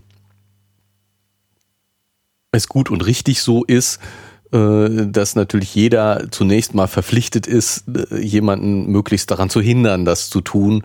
Und ähm, dass in den meisten Fällen, ähm, ja, wie soll ich das jetzt sagen, ähm, man den Leuten schon die äh, Chance geben sollte, nochmal darüber nachzudenken. so, also ja, ich finde schon, wenn sich das jemand reiflich überlegt hat, dann sollte er die Möglichkeit haben, dann darf er nicht, finde ich, zwanghaft daran gehindert werden. Aber ähm, wahrscheinlich ist den meisten, wäre den meisten von diesen 7000 zu helfen gewesen. Und es hätte andere Möglichkeiten für sie gegeben. Und es ist schade, Ja gut, ich meine, so Ne? jemand kann natürlich auch künstlerisch nicht mehr tätig werden. Also was meine, meine Eingangsidee sozusagen, ja. Ähm, ist, da ist dann einfach verloren für die Menschheit. Ja, ich habe schon mal hier in diesem Podcast auf diesen äh, Beautiful Mind Film hingewiesen von dem äh, Nash. Der Mathematiker, ne? Der, der, Der- verrückt geworden. War der, der- verrückt geworden? Also ja, der, so? genau, genau, der hat der, der, äh, boah, ich weiß jetzt nicht mehr, wie die Störung hieß, aber auf jeden Fall hat er Halluzinationen zum Beispiel auch gehabt und der, wo zumindest im Film und ich meine, dass das auch der Realität entspricht, er äh, auch Medikamente dann die, dagegen genommen hat und äh, die auch gewirkt haben, aber er dann nicht mehr mathematisch tätig sein konnte. er nicht mehr die seine mathematischen Fähigkeiten haben ihm die Medikamente auch genommen und dann hat er eben die Medikamente abgesetzt und hat so dagegen angekämpft, hat es gelernt mit seinen äh, Halluzinationen zu leben und damit umzugehen. Und klar, das ist natürlich, das muss jeder für sich selber wissen. Und, und äh, wenn ich, wenn ich merke, dass, dass meine Depression mich zu äh, äh, Kreativität bringt und mir das wichtig ist und mir mein, meine künstlerische Ausdruck mir wichtig ist, dann werde ich nicht, mich nicht beliebig therapieren lassen. Wir gehen immer vom mündigen Patienten aus, der selber entscheiden kann. Genau, wir gehen, also ich würde auch sagen, wir gehen vom mündigen Patienten aus, der selber entscheiden kann. Und klar, vielleicht, vielleicht muss man ähm, um den mündigen, jetzt wieder Suizid, um den mündigen Patienten zu haben, der selber entscheiden kann, muss man ihm vielleicht erstmal Medikamente verabreichen, um ihn in einen mündigen Zustand zu bringen. Ja, Ne? Weil, weil wir auch so dieses, die, wo, ich, wo ich vorhin gesagt habe, ähm, die, die, morgens aufstehen ist vielleicht nicht möglich. Ne? Es gibt Situationen, da habe ich keine Chance mehr, anders zu handeln. Aber ich kann die Situation vielleicht vermeiden. Und wenn ich akut suizidgefährdet bin, dann bin ich vielleicht nicht mehr in der Lage, wirklich zu entscheiden. Und dann nehme ich vielleicht ein Medikament, das meine Stimmung aufhält, das mich in einen anderen Zustand versetzt. Und dann kann ich aber vielleicht mündig entscheiden, das bin ich ich. Ja, wenn das Dieser wenn, Zustand- Ja, aber wenn das wahre Ich nur dann äh, zutage tritt, wenn ich vorher Medikamente genommen habe, dann ist die Frage, was ist das Ich? Ja, aber das kann ich auch nur selber entscheiden. Aber wenn Wer- ich auf einer einsamen Insel hätte die Medikamente nicht, dann wäre das Ich, das, das Natur-Ich, wäre ein anderes. Ja, ja, aber, ja, ja, ja okay. gut, klar, aber Ja, wenn ich ja. äh, jetzt, äh, was weiß ich, Ja, das ist ja wie wenn du jemanden, der irgendwo auf dem, auf dem Rand eines Hauses steht und sich runterstürzen will, da kommt erstmal die Feuerwehr und legt da so ein Sprungtuch äh, oder ein Luftkissen, dann kommen irgendwelche Leute, die nehmen Kontakt auf, reden mit den Menschen und es wird alles Mögliche unternommen, dass sie bitte nicht darunter springen. Wo ich manchmal auch sage, was, was gibt den ganzen Rettern in Anführungszeichen denn jetzt überhaupt, äh, die, warum, warum wird der ganze Aufwand getrieben? Soll er doch springen, wenn er das will. oh, Ja, nee, aber ich meine, man könnte ja wirklich mal, man könnte, ja, ja, ich habe letztens einen kleinen, einen kleinen YouTube-Film gesehen, da stand auch jemand, ich glaube, das war in China, der stand irgendwie auf dem Balkongeländer und wollte sich runterstürzen oder irgendwie so. Und der war auch ein Riesengeschiss da unten äh, aufgefahren, Sprung, das ist so, so, ein- so, so ein Kissen und so weiter. Und der stand da oben und sprang und sprang und sprang nicht. Und dann ist irgendwann ein Feuerwehrmann da hochgeklettert und hat ihn geschubst, damit er runterfiel. Das war ziemlich krude. Also der hat den Sprung gemacht, der ist dann sanft gelandet, aber er musste dann auch tatsächlich diesen Weg gehen. Ne? Das war wirklich eine sehr rabiate Lösung für die Situation. Aber die hatten einfach keinen Bock, da noch länger zu warten, bis der gnädige Herr sich endlich mal entschieden hat, ob er jetzt da, da springt oder runterkrabbelt. Ne? Also so, du springst jetzt. Das war sehr heftig. Ja gut, aber wenn es unten abgesichert ist. Nee, aber äh, so, äh, wir, wir driften jetzt ein bisschen ab und mein, mein Einwand hier ethischerweise ist ja so, ähm, wir halten das Gehirn für sehr zentral, also wo unsere Persönlichkeit möglicherweise sitzt. So ganz Ja. genau, vielleicht liegt sie auch im Bauch, im, im Darm, wie wir vorhin gehört haben. Der beeinflusst das auf jeden Fall. Ähm, aber Aber wir, also nach allem, was wir so verstehen, und wir reden ja auch von, von Hirntod, also dann, wenn, wenn im Hirn nichts Ja. mehr los ist, dann ist der ganze Mensch nicht mehr da.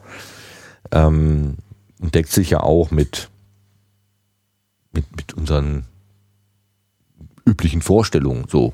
Also fängt ja schon bei Koma-Patienten an, wo man dann auch sagt, ja, ist das noch lebenswertes Leben oder nicht? Eine ganz, ganz schwierige Diskussion. Ähm, und wenn man aber jetzt dann einfach anfängt zu sagen, ja, hm, ähm, wir schieben da mal so einen Draht rein und legen mal ein bisschen Strom an und dann ist da an der wichtigsten Stelle das, so- also dann, dann wird sozusagen der gewünschte Zustand erreicht.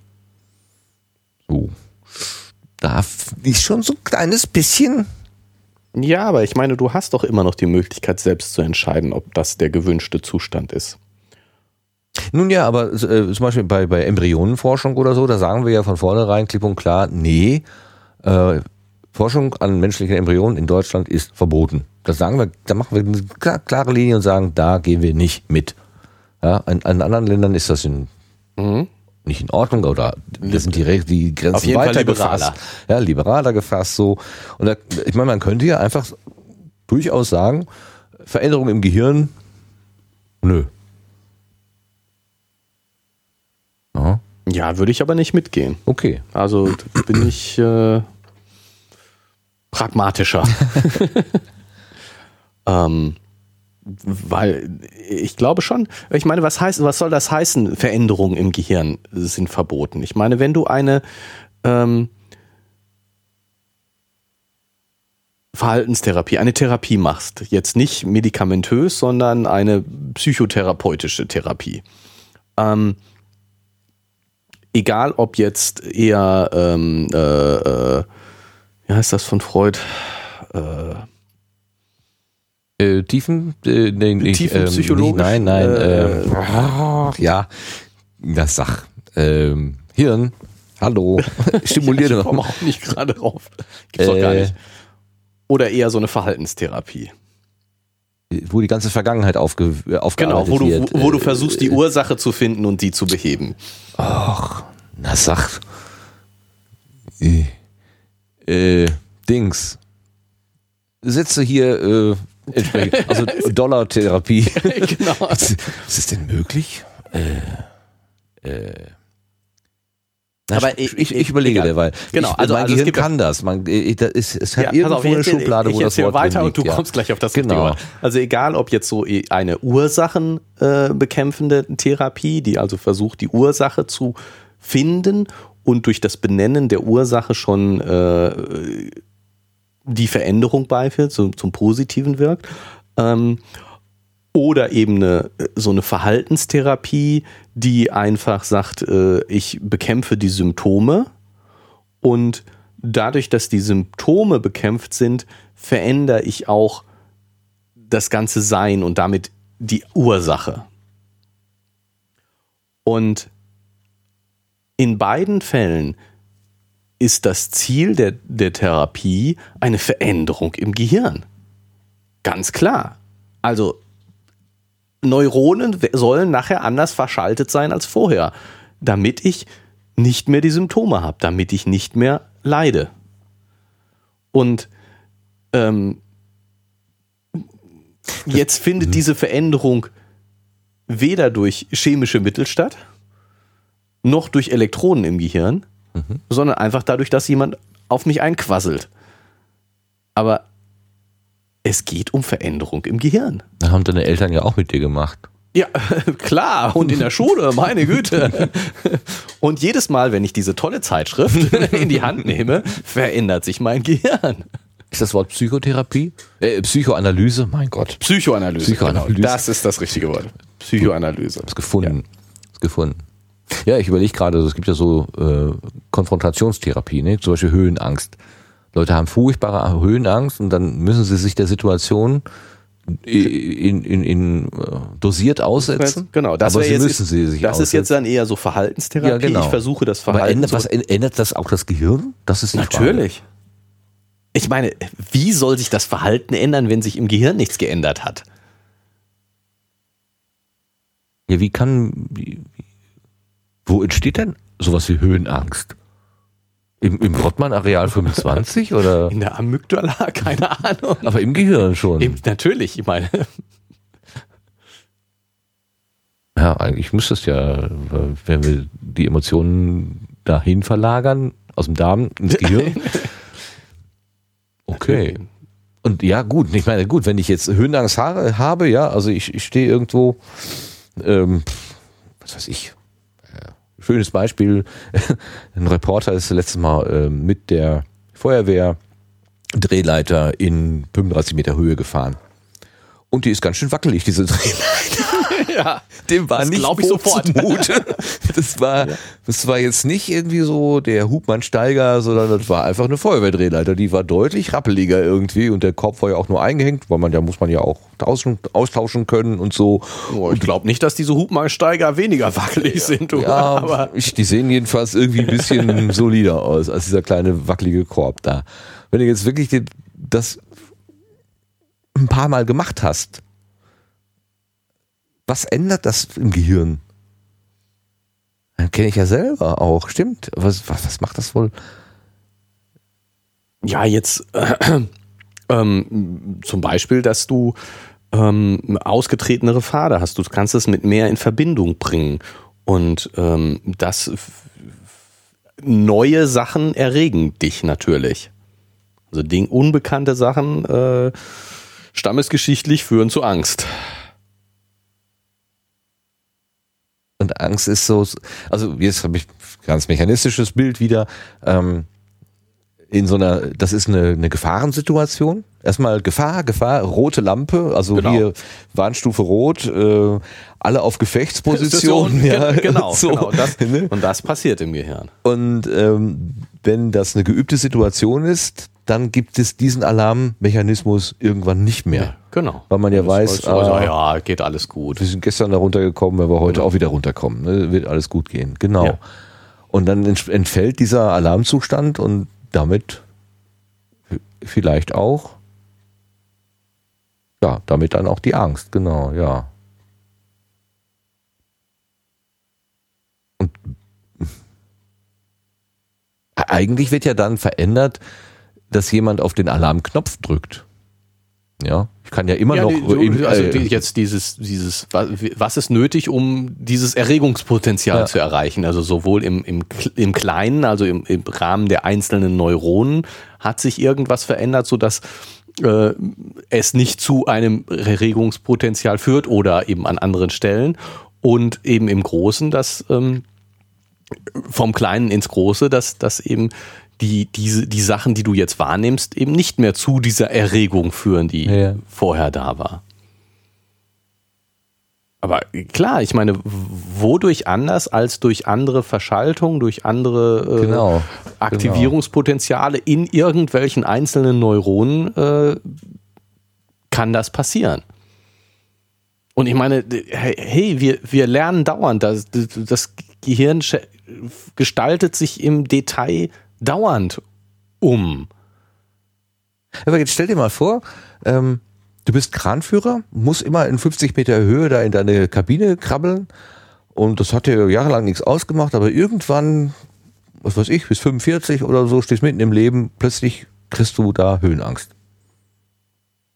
Kann mir sogar vorstellen. Also irgendwann so, ich merke ja selber, dass man wird ja irgendwie nicht, also man könnte ja denken, je älter man wird, desto ruhiger und gesetzter wird man, aber desto bewusster ist einem ja alles, was einem, was alles passieren kann. Also dieses, dieses unzerstörbar Denken, was die 17-Jährigen hier haben, wenn die über den, über den, über den Hof tollen hier, das hat man ja irgendwann dann nicht mehr.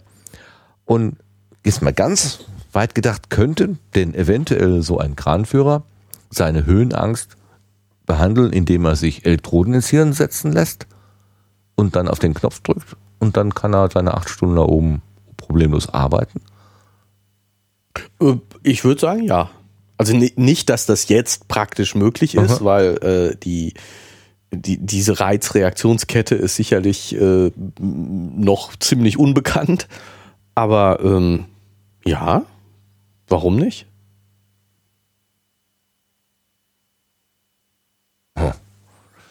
Und wenn ein Formel-1-Fahrer, weil er risikofreudiger ist, bessere Punkte machen kann, der traut sich noch mehr in den Grenzbereich zu Das, gehen. ja, gut, ich meine, das ist, pass auf, Mhm. das ist, ähm,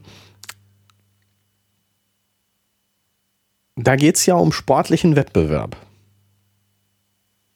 Und ähm, der muss natürlich gewissen sportlichen Regeln gehorchen. Und die Frage, warum zum Beispiel Doping nicht erlaubt ist. Ich meine, warum, warum erlaubt man nicht Doping? Zum Schutz der Menschen vor Genau. sich selbst. Genau, zum Schutz der Menschen vor sich selbst, weil langfristig das die Leute schädigt, aber sie kurzfristig Erfolg damit haben würden. Und man sagt eben, wir schützen die Leute vor sich selbst, dass sie nicht auf den kurzfristigen Effekt gucken. Und genauso würde ich das so, wenn ich jetzt im, im Sport, äh, ob nur in dem Schachspielen oder im äh, Formel 1 fahren, ähm, kurzfristig besser würde, dadurch, dass ich mir Elektronen ins Gehirn, Elektroden ins Gehirn pflanze, würde ich das aufgrund der sportlichen Regeln verbieten, weil ich insgesamt nicht will, dass die Leute dieses Risiko eingehen. Ich fand das total spannend. Also es gab ja diese Diskussion um den, ähm, beinamputierten Läufer. Ja, äh, Pistolius. Pistorius. Pistorius. Pistorius, ja, genau. Der und äh, wo, wo dann auch äh, gesagt wurde, ähm, äh, es Gutachten darüber gab, dass er, dass, dass äh, diese Prothesen ähm, ihm keinen Vorteil verschaffen. Und ich denke, das geht nicht. Ich weiß gar nicht, was dabei raus ist. Er, ist er zugelassen worden oder ist er nicht zugelassen worden? Ich weiß es jetzt gar nicht, was wirklich rausgeht. Aber sozusagen so, für mein Gefühl war das immer ziemlich klar, die können das nicht erlauben. Nicht, weil es gerecht oder ungerecht ist. Weil er besser oder schlechter einen Vorteil hat oder keinen Vorteil hat. Sondern, wenn sie das erlauben, wird es Leute geben, die sich die Beine amputieren lassen, in der Hoffnung, dass sie schneller sind. Ja, du hast recht.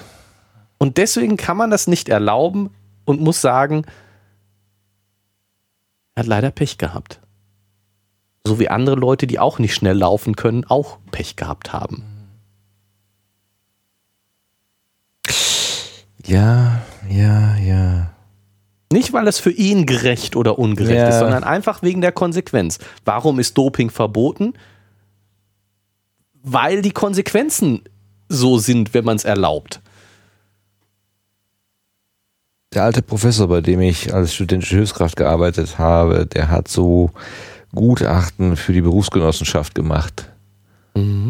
Und da, gibt- da hat es tatsächlich Fälle gegeben, wo Leute sich ganz absichtlich und bewusst Gliedmaßen abgebunden haben, damit die verfaulen, damit sie äh, in einen Zustand kommen, wo sie rentenempfangsberechtigt sind und nicht mehr arbeiten müssen. Das, ich hab das gehört und das kann nicht wahr sein. Tut doch mal, das wäre durchaus nicht sehr selten, nicht selten. Und äh, ja, dass sich Leute die Beine abschneiden lassen, nur damit sie mit der Prothese schneller laufen, ich, ist es leider, für meinen Geist ist es leider vorstellbar, ja. Also das heißt, der gesunde Mensch muss mit dem Nachteil, dass er natürlich ausgestattet ist, irgendwie klarkommen. Ja, ja, genau. Ja, so ist es und, ja. Und der arme Behinderte, der Pistorius, muss damit zurechtkommen, dass er leider nicht Dass er in einer besseren Klasse unterwegs ist, wo die anderen ja, genau, wo, wo eine Klasse für sich ist. Eine Klasse für sich Aber ist. nicht im Negativen, sondern also äh, er ist nicht, er kommt nicht, ist nicht niedriger eingestuft, sondern eigentlich höher eingestuft. ja, anders eingestuft, Ja. einfach, einfach, es ist nicht möglich, das miteinander zu vergleichen. Das ist ein guter Hinweis, ein guter Gedanke. Aber Neuroenhancement wieder zurück, Mhm. tiefe Hirnstimulation für bessere Leistungsfähigkeit, das gilt für den Sport. Da gibt es sportliche Regeln, die dafür sorgen, die, die, die zum Schutz der Sportler dienen. Aber wenn In ich Schule und Studium nicht. Es soll ja angeblich sehr viel aufputschende Mittel so auch im Studium geschluckt werden. Ja, so, genau. Also aus meinem Studium kenne ich das nicht. Was haben wir damals geschluckt? Ich weiß nicht, Bratwurst. also ich war jedenfalls extrem zahm. Ich kenne diese ganzen Sachen überhaupt nicht. ja, das war bei uns auch noch nicht so. Ich bin mir nicht sicher, vielleicht nur an anderen Ecken. Vielleicht waren wir bei den, harmlosen. also ich war jedenfalls nicht bei den coolen Kids. Ganz massig, ganz klar. Okay. Nee, in dem Sinne auch nicht. Eindeutig. Aber du wolltest äh, sagen, hier äh, Brain, äh, nee, äh, wie sagtest du? Ähm, Ja, wir, wir hatten ja die ethische, Diskussion, ja. wo, wo ich, wo ich Ende eben, wollten wir gerne Ethik machen. wo, wo ich eben denke, ähm, solange solang die Nebenwirkungen unter Kontrolle sind und ähm, die ähm, es wirklich zur Linderung und zur gewollten Linderung Mhm. und als Argument, also so- sozusagen für diese tiefen Hirnstimulation, als, als äh, Argument für, das ist ethisch nicht bedenklich, wurde angefangen, man kann es rückgängig machen. Man kann die Elektronen wieder entfernen, man kann das Ding ausschalten. Das ist das noch so eine, das habe ich nicht verstanden, äh, ob man die Elektroden auch wieder rausziehen kann. Andererseits, äh, also da stand ja immer nur, sie müssen halt im, im, im Kopf verbleiben. Aber andererseits, wenn man sie da reinschieben kann, so, ohne dass man Strukturen kaputt macht, wo ich ja auch immer denke, wie. Wie geht das? Ne? Das habe ich auch gedacht. Da, auf dem Weg bis dahin, da liegt doch anderes und das wird doch zerbrezelt irgendwie. Ja, aber vielleicht drückt sich das zur Seite, vielleicht ist das so. Wenn wir in unsere Studis hier mit so Hirnmodellen kommen, dann zerfällt das ja auch immer in so kleine einzelne Einheiten. Und wenn man genau dazwischen, zwischen diese Einheiten ja, oder ich meine, man muss ja, muss dann ja nur es ja- einfach die, die sozusagen die Zellen nicht kaputt machen. Also zwischen den Zellen durch macht ja nichts. sah das Also- jetzt so aus, als wenn die da so äh, in dem Film, ich zeige hier gerade auf, den- auf das Display, sah das so aus, als wenn die da so vorsichtig Es kommt mehr darauf an, wie, wie die Spitze geformt ist, glaube ich, weil ähm, die, die, die so ein bisschen zur Seite gehen können die Nervenzellen ja schon. Naja, aber das Führungsrohr musste ja schon mal eine gewisse Dicke haben. Ja, aber ist auch nicht so. Also, ich weiß nicht. Gut, das wissen wir beide nicht, wie so ein echtes Gehirn Wie, wie fest die wie- Nervenzellen fest aneinander kleben ja, da. Genau, ne? Aber wenn ich mir mal so ein. Aber andererseits durch Rausziehen wird sicherlich nicht mehr kaputt gemacht Als durchs Reinschieben. Reinschieben, Also genau. insofern, wenn wir von der Frage jetzt mal ausgehen, sollte es eigentlich möglich sein. Dann hat man ja, dann hat man zwar zwei Löcher im Kopf, Ja, Die- das ist aber nicht so schlimm, die oder? könnten sogar wieder zuwachsen. Ja. Oder zumindest bleiben da diese Plastikkappen da drin. Und wenn die kein Problem machen, ist ja auch gut. Ja, das hatte ich mich auch gefragt. Also vor allen Dingen die Patienten, die das zu ähm, Messzwecken nur bekommen haben und nicht zu, ähm, der, äh, Therapiezwecken. äh, zu Therapiezwecken, genau. Ob die dann den Rest des Lebens mit den, den Drähten im Hirn rumlaufen. Da ist ja Ja, fünf Jahre später war es nochmal eine Messung. Ja. Ja, ich meine, ob die, die werden ja wohl hoffentlich aus einem Material sein, was keine Probleme bereitet. Ja, Aber wer, will ich mal schwer hoffen. lang, man weiß ja auch nicht langfristig, was, was das Gehirn vielleicht entwickelt, dass er entlang dieser Drähte dann wieder ähm, Strukturen, die nicht da wären, wenn diese Drähte nicht da wären. Und durch diese Strukturen wird irgendwas Werden sie alle zu Mördern. Persönlichkeitsveränderung. Zombies. Soweit hatte ich jetzt noch gar nicht gedacht, aber wer weiß, genau. Ja. Das war mehr was für einen Horrorfilm als für die Realität. Naja gut, und ich meine, die 100.000 Parkinson-Patienten, die mit diesem Hirnschrittmacher leben, kommen ja auch irgendwie seit Jahren damit zurecht. Also ich meine, da gibt es ja wirklich Erfahrungswerte. Und, Ja. und äh, also diese, diese, diese Vorher-Nachher-Bilder, die sind unglaublich. Ich habe da mit großen, staunenden Augen davor gesessen. Ja, aber ich finde diese Beschreibung von der Frau mit dem, das Zimmer wird farbig, Mhm. finde ich genau so. Also das, ich kann mir das so, nein, vorstellen kann ich mir das nicht, aber irgendwo finde ich es glaubwürdig. Und das ist aber genauso wie, wie, wie diesem, mit diesem Parkinson-Patienten, Mhm. wo du das, was du erzählt hast mit dem Film, ähm, wo du ein Unterschied wie Tag und Nacht. Und plötzlich ist da so ein Unterschied wie Tag und Nacht im Gehirn. Und das Zimmer sieht anders aus, weil meine Stimmung sich aufgehellt hat. Das glaube ich sofort. Und in, in, kleiner, in kleiner Dosis kenne ich das aus eigener Erfahrung auch.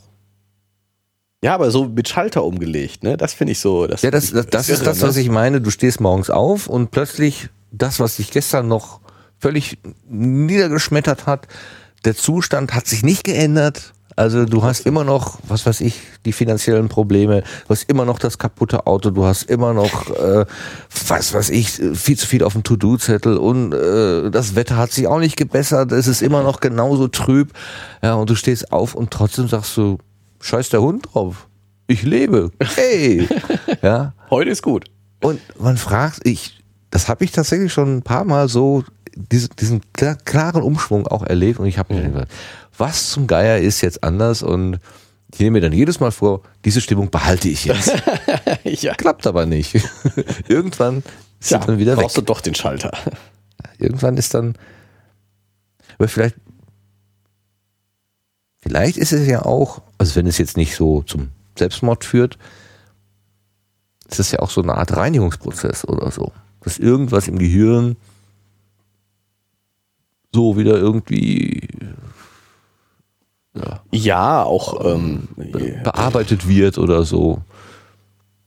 ich meine, immer gleichmäßig hoch ist auch langweilig. Also diese Freude könntest du nicht empfinden, wenn äh, Ja, gut, es ja. nicht zwischendurch auch mal anders wäre. Richtig. Ja. Also, also man hat immer nur den, den Vergleich. Klar. Ja, ja, klar. Wenn immer nur Sonne hätte, dann würde man die Sonne auch nicht mehr. Das werden- machen wir ja auch nach dem, nach, nach dem Winter, jetzt hier gerade die ersten Maitage, die Sonne, äh, die, die, die, die Natur explodiert, aber die Menschen explodieren ja auch. Also die, die be- benehmen sich ja ganz anders. Das ist nach acht Wochen oder so, wenn wir uns mal an den Sommer in Anführungszeichen gewöhnt haben, auch wieder anders. Ja. Dann jammern wieder alle rum, dass es nur so warm ist und äh, kann der nicht mal ein bisschen kühler werden? das wieder, aber das, so sind die Menschen halt. Ja, und ich meine, also jetzt, was die Farbigkeit eines Zimmers angeht, vielleicht äh, ist äh, das Zimmer hier, wenn ich es durch deine Augen sehen würde, wäre es vielleicht immer ganz bunt und bei mir ist es grau. Und äh, für mich wird es halt ein bisschen weniger, ge- mehr oder weniger grau und bunt, äh, aber äh, ich weiß nicht, wie das bei anderen Leuten ist sozusagen. Also du gehst, kannst immer nur von deinem eigenen Niveau ausgehen und wenn du durch, durch die Augen von anderen Leuten gucken könntest, jetzt nicht nur mit Augen, sondern so mit, mit Gehirnwahrnehmungen, Mhm, mit Verarbeitung, ja. w- w- würde das vielleicht ganz anders aussehen. Ja klar. Da Das, deswegen ist es ja auch. Ganz tolle Kurzgeschichte Ja, gerne. Ich lehne mich zurück. von Herrn Lafferty. Guck mich nicht so fragend an. Ich kann da nichts zu sagen. Lafferty. Lafferty. R.A. Lafferty. Ein viel zu wenig beachteter Science-Fiction-Autor. Ein wenig beachteter Science-Fiction-Autor. Und das ist eine Kurzgeschichte von dem. Ja, und der, der Frei erzählt. äh, Du liest ja nicht vor. Nee, kann ich nicht vorlesen, äh, kann ich auch nicht so gut frei, frei erzählen und ich kann jetzt auch den Titel äh, nicht nennen, den könnten wir höchstens raussuchen. Ähm, aber wo es genau um, um die Beschreibung eines solchen Experiments geht, äh, jemand äh, schafft es, Gehirnströme so abzunehmen, also Science Fiction, Gehirnströme so abzunehmen, dass er die Wahrnehmung äh, eines anderen Menschen in sein Gehirn pflanzen kann. Okay. Und, ähm, und jetzt wird, eben in dieser Kurzgeschichte sozusagen beschrieben, ähm, wie schlecht er damit umgehen kann, äh, was er dann jetzt wahrnimmt durch die Augen von anderen. Und das ist, das ist total spannend, weil es eben dieses, dieses, äh, wir wissen gar nicht, wie die Wahrnehmung von an, jemand anderem ist Genau.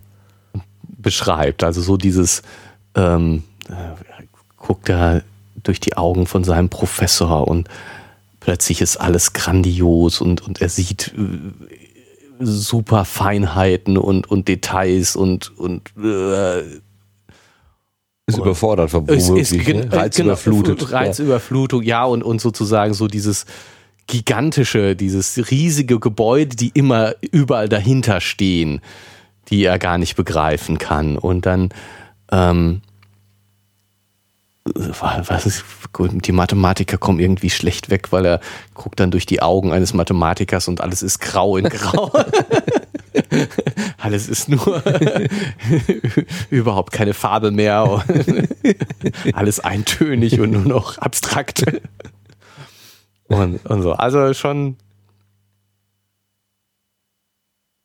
Ja, ich meine, die Aussage, die Kernaussage, wir können, wir, wir, wir haben total beschränkte Wahrnehmung. Wir sehen die Welt mit unseren Augen, mit unserem Wertesystem, mit dem, was wir über Erziehung, Lebenserfahrung und so weiter uns angesammelt haben.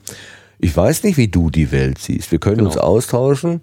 Wir können sagen, ähm, siehst du auch blau, wenn ich irgendwas Blaues sehe? Und dann sagst du ja, aber ob das die gleiche Frequenz ist? Ja, die gleiche Frequenz ist es auf jeden Fall, Ja, aber die gleiche aber, ähm, Wahrnehmung. Ob, Das äh, das gleiche Frequenzband, sozusagen, ob, ob äh, bei mir irgendwann das Blau in Grün übergeht, wo du sagst, es ist immer noch blau und ist noch weit vom Grün entfernt oder so.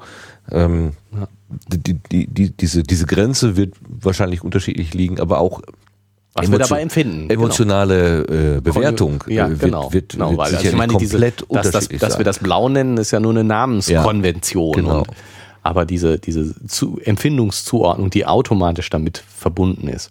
Aber es ist Science Fiction, es ist nur Spekulation. Vielleicht sind unsere Gehirne tatsächlich ähnlicher als äh, diese Spekulation wiederum Das, annimmt. das, das glaube ich übrigens nicht. Also ähm, ich glaube schon, dass ein und dieselbe Situation von verschiedenen Menschen auch komplett unterschiedlich wahrgenommen wird.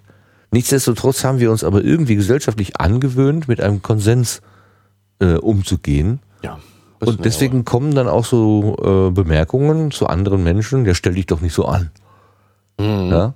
Ja, klar. Das, das Was ist natürlich. eigentlich Ich, ich versuche, das me- meine äh, Empfinden in so einer Situation zu übertragen, aber es funktioniert. Es geht eigentlich nicht. Ja, eigentlich ist es ein No-Go. Ja. Eigentlich ist es eine Respektlosigkeit dem, Individuum gegenüber, weil Ja. diese, die, wenn da immer jemand sagt hier, große Menschen machen, machen mir Angst oder so.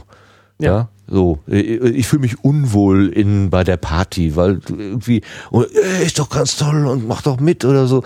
Ähm, äh, das ist einfach zu akzeptieren, dass jemand sagt, äh, lass mich mal hier im Zimmer sitzen, ich fühle mich hier am wohlsten, ja, oder gib Ja. mir ein Buch, äh, ich höre euch äh, zwei äh, Räume weiter, ich bin dabei, aber es reicht mir hier zu sein. Oder irgendwie, so. also, ist, ist, was mir gerade so spontan einfällt. Aber ich meine, äh, wir neigen ja wirklich dazu, anderen irgendwie gute Ratschläge zu geben, wie sie mit, mit Situationen umzugehen haben. Ja, was ja auch nicht ganz verkehrt ist, weil ja, ich meine, ja, ja, ich weiß nicht. Doch, Aus der, also aus meine, der Brille, dass man sagt, ja, du bist dein eigener Gestalter. ja, aber nichtsdestotrotz äh, kann ich ja anderen Leuten Ratschläge geben. Also und und auch ähm,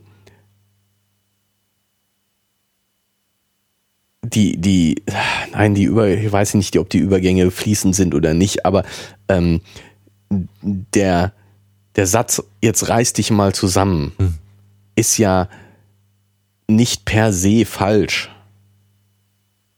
Also ähm, Was ist daran richtig? Ähm, also nochmal noch mal zur Klarstellung. Wenn ich krank bin, da, wenn ich nicht tun kann, was ich will, dann kann ich mich nicht zusammenreißen. Ich kann es nicht. Und wenn ich dazu nicht in der Lage bin, dann ist der Hinweis, jetzt reiß dich doch mal zusammen, natürlich kontraproduktiv, ähm, weil ich bin, da, das ist so, als wenn du äh, einem Blinden sagt, jetzt schau mal genau hin. Genau. Ne? Kann er nicht. Was rennst du denn davor? Siehst du das denn nicht? Genau. Ja. Aber jemanden, der in der Lage ist zu gucken, dem zu sagen, jetzt mach doch mal die Augen auf, dann läufst du nicht vor den, leg das Handy weg, mach die Augen auf, dann läufst du nicht vor den Laternenpfahl, ist ja durchaus richtig. Und der Hinweis ist, äh, okay, du vermeidest gegen den Laternenpfahl zu laufen, wenn du das Handy aus, nicht dauernd auf das Handy guckst. Was ein durchaus vernünftiger und richtiger Hinweis ist, ähm, und ein ordentlicher Ratschlag. Und also so ist, Ja, ja. man muss das schon unterscheiden. Also, so, ähm, Man könnte natürlich auch die Straßenlaternen äh, ohne Pfähle machen. Ne? schwierig. Wie, ich weiß nicht, ob du es ge gehört hast. äh, Irgendeine Stadt äh, reagiert jetzt darauf, dass die Leute häufig beim Gehen auf das Handy schauen und nicht mehr auf die Ampeln, dass sie jetzt Lichter in den Boden einlassen. Ja, das habe ich auch gehört. Hm, ich weiß nicht. Sollten es lieber die Ampeln vernetzen, sodass das Handy blinkt, wenn man sich nähert. genau. Das kriegt dann einen roten Rahmen oder was auch immer. Das ist Dong, dong, Idee. dong. Stehen bleiben. Stehen. Sehr gut, sehr gut. Stimmt. Wenn, ja, das, die Aufmerksamkeit ist ja da eigentlich viel besser. Ja, ich meine, wenn ich auf mein Handy gucke, sehe ich auch nichts Ja. im Boden. Also das nützt gar nichts. Ich hoffe mal, dass ich immer noch ein Auge nach oben habe, vor allen Dingen, wenn ich weiß, dass da jetzt eine Ampel kommt. Stimmt. Aber wie auch immer. Keine schlechte Idee. Ja, das, das sieht man den Techniker. ja, auf die Idee wäre ich jetzt nicht gekommen, weil ich nicht dein Gehirn habe. Ja, Du schrecklich. siehst die Sache, ja, nee, das heißt, ja, ja, nein. Doch, das ist ganz schrecklich, dass nein, nicht alle nein, mein nein. Haben und genau meine Gedanken denken. Ja, das dann- ist total schrecklich. Dann ist meine Welt grau. ja, das könnte natürlich sein. Ja, hm. Nee. Ja.